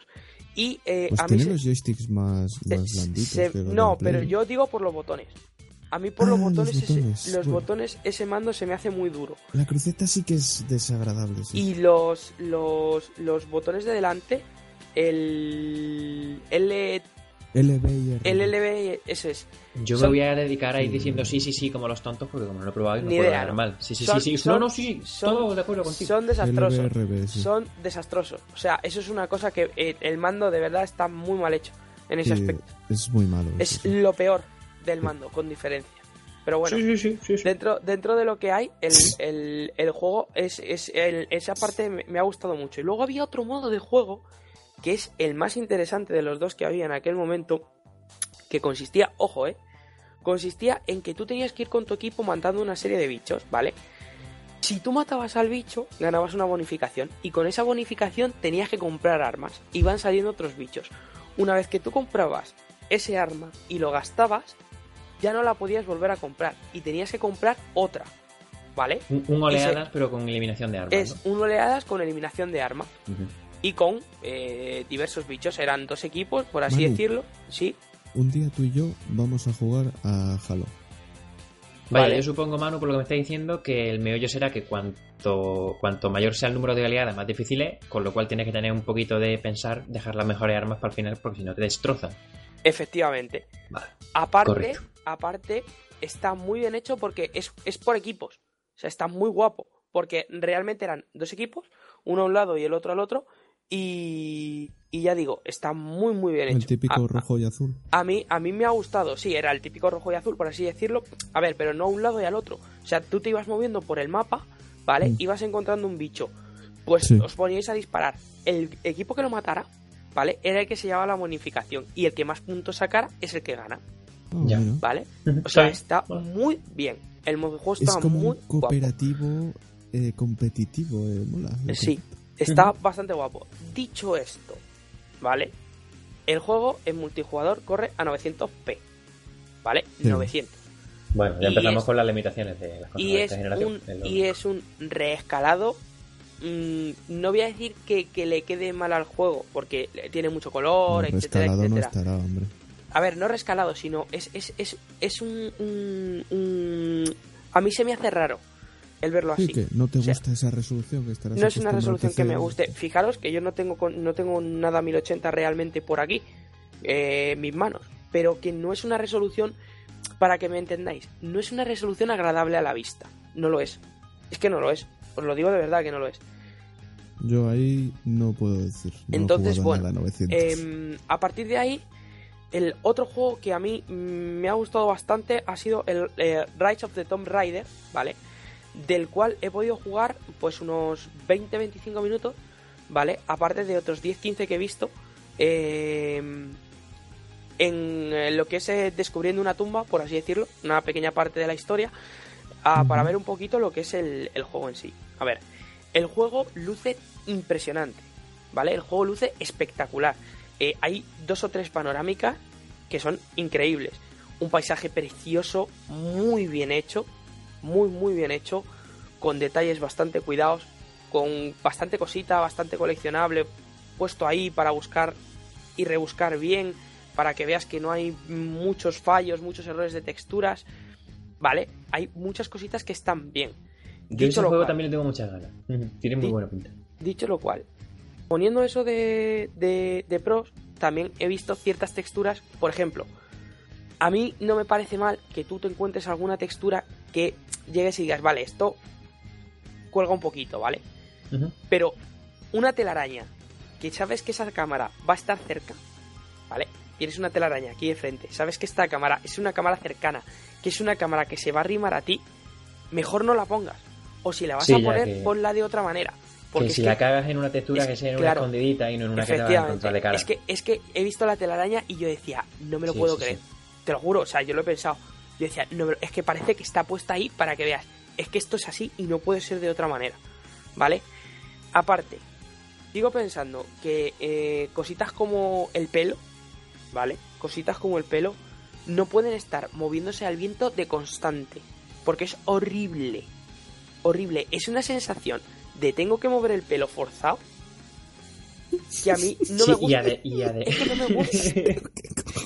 No me gusta. y ade- además que eso tira de ordenador bastante. Que sí. Y, y esto pasa porque en los Tomb Raider, el último, se ha, se ha introducido nueva tecnología con esto del movimiento del pelo y como Sí, quieren demostrarlo con- de constantemente, ¿sabes? Envidia trabajo de pelo, tío. Sí, y, y, y de verdad, no le queda mal, pero que no es una cosa que realmente. O sea, que se centran en Mm, otras cosas que nada. no pasa nada. Desde, desde Vale. Redcast Gamer le decimos a la desarrolladora atentamente, preferimos física de tetas que de pelo, señores. O sea, está clarísimo. qué sé, O- o o- sea. o de- oye, oye, Juan, ¿por qué ¿Qué, qué? de pelo en las tetas? Mucho mejor, Chema. Es que siempre encuentras lo mejor. Hombre. Eres el... Vamos. Yo En fin, soy, yo el equilibrio, Juan. Sí, sí. Mm, tiene en, en lo que he jugado yo tiene más momento de exploración y de mira el paisaje, busca las cosas, haz los estos que de acción. Pero también tiene un pequeño momento de acción que está bastante bien buscado, con sus cositas y con sus etcéteras.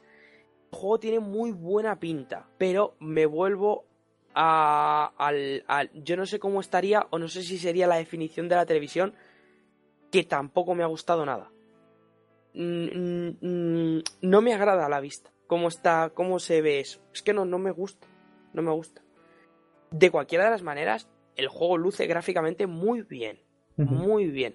Y hay una cosa y un Sí, detalle tenía que. resolución adaptativa, pero creo que eso era solo en el modo Eh. historia, en la campaña. No, es el caso del Halo. Eso en el Halo. No sé en el, en el Rise of the Tomb Raider. Pero en el Ah, no, Halo. discúlpame, me ha dado un lapsus de cojones. Sí, discúlpame. sí, pensé estoy hablando del Rise of the la Tomb Raider. esquina. En, en- en el Halo es A llorar. 900p por narices. Sí, sí. ¿Vale? Me voy al rincón de pensar. Ahora A ver, Eso, a lo bien. que voy.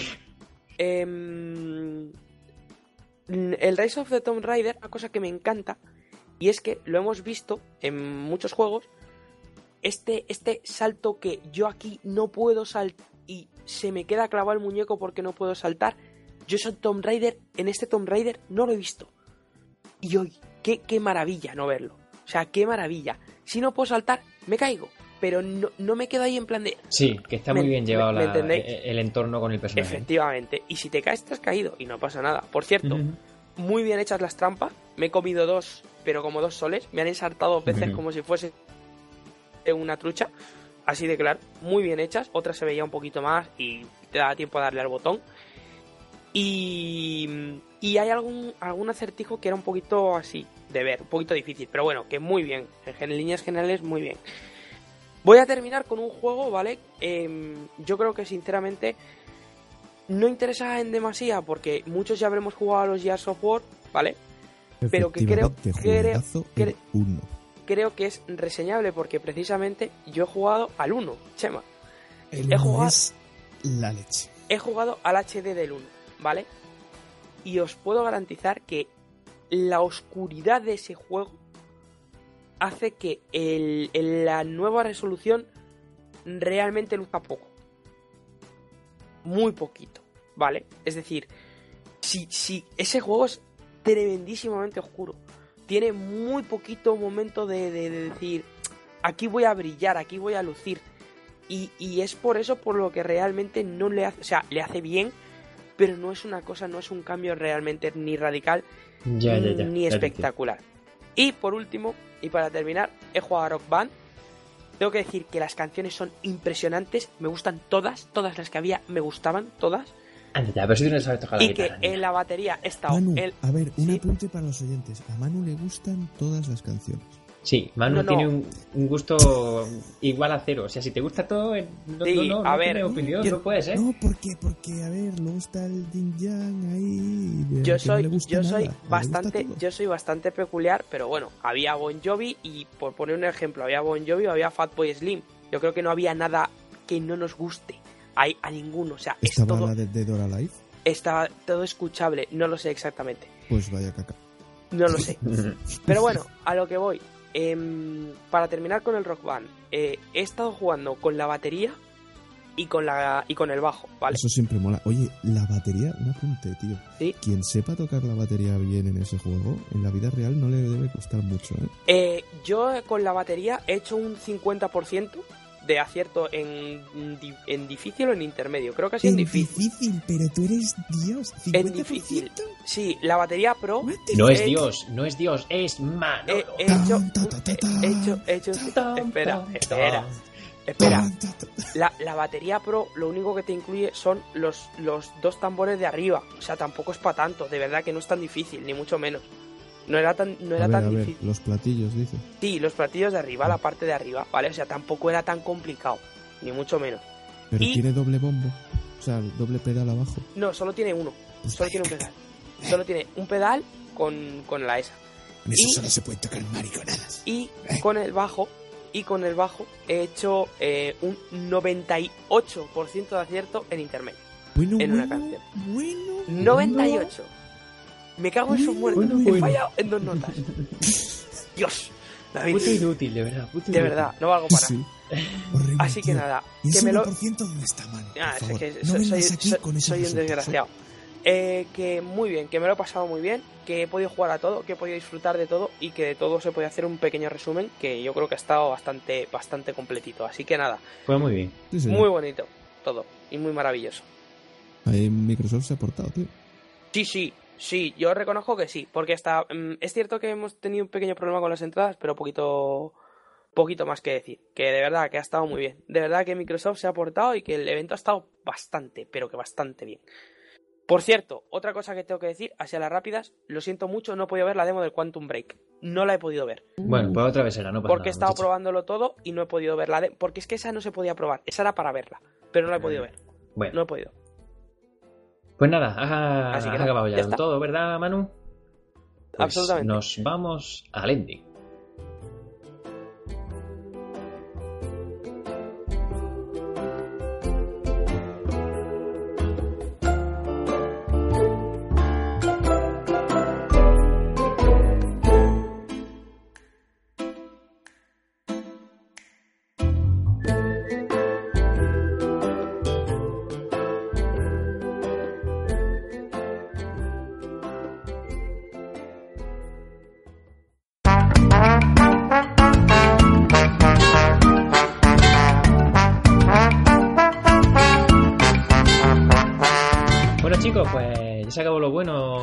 Se está acabando el programa. Eh, me habéis hecho pasar un rato muy malo aquí de, de- de- de novato, os odio, sois mala gente.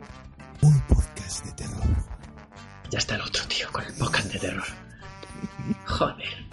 En fin, ¿qué tal? ¿Cómo, cómo os ha ido todo? ¿Quién empieza? Chema. Pues, pues, pues, ¿para qué? ¿Para qué decir más? Nada. Me ha gustado mucho el podcast, oye, me ha gustado, que decirlo. Me ha gustado este, este formato Halloween que hemos hecho. Me ha gustado los juegos que hemos realizado, excepto el del bebé ese Yorika. Y, y. Eh, en general, muy chulo, muy chulo. Y a ver si para la próxima nos podemos apuntar a esos eventillos, mano. Y no eres tú el que siempre va, tío, que siempre te toca a ti, macho. Bueno, hacemos lo que podemos. A ver, Nos proponemos con placer. ¿Eh?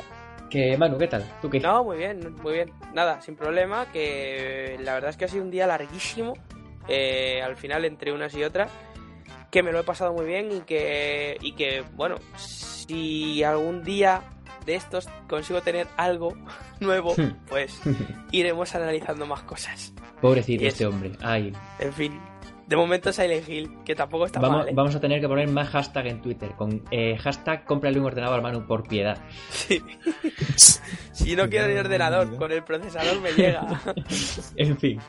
Bueno, pues nada, señores. eh, recordar que tenemos un sorteo con el hashtag eh, sorteo Halloween RCG, que los tres primeros en mencionarnos se llevan un regalito. Y que estamos como siempre en Twitter con arroba bajo en iVoox, en iTunes, en Facebook y en YouTube. Y podéis contactar con nosotros por eh, cuenta personal de Twitter y podéis escribirnos en Paloma y en... Vamos, es que os respondemos lo que sea, nos da igual. Hombre, si la paloma tiene sida, no. Que, mm, bueno, Tiene, tiene que pasar un control de. sí, tiene que pasar un control, pero después os respondemos, no hay problema. Sí, En fin, sí. que nada, que esperamos que os haya gustado el programa, eh, que nos vemos la semana que viene y que paséis... un inciso. ¿Qué inciso quieres ya más? Seguramente. Es que, a ver, es un chiste malo que se me ha ocurrido antes y lo tengo que soltar ahora. No hay otro momento porque vas a despedir, vamos a ver, o sea. Verás. segura- Es que es por tocar los es que- huevos el Es tío. que ves, o sea, creo tal expectativa que diga lo que diga. A ser una mierda, lo siento, pero bueno, es lo que hay. Yo creo que vendería más el, el juego este de Tomb Raider, tío. Si se llamase Juega a ensartar a Lara. Espacio para risas, venga, Edu. Madre Bueno, mía. eh, como iba diciendo, espero que os haya gustado todo el programa mucho. Eh, nos vemos la semana que viene. No presentaré yo, que esto lo he pasado muy mal. Presentará Santi, que es lo suyo. Y eh, que feliz Halloween. Que nos vamos. Hala, hasta luego. Feliz Halloween. Feliz Halloween. Que alguien pega un grito de bruja o algo.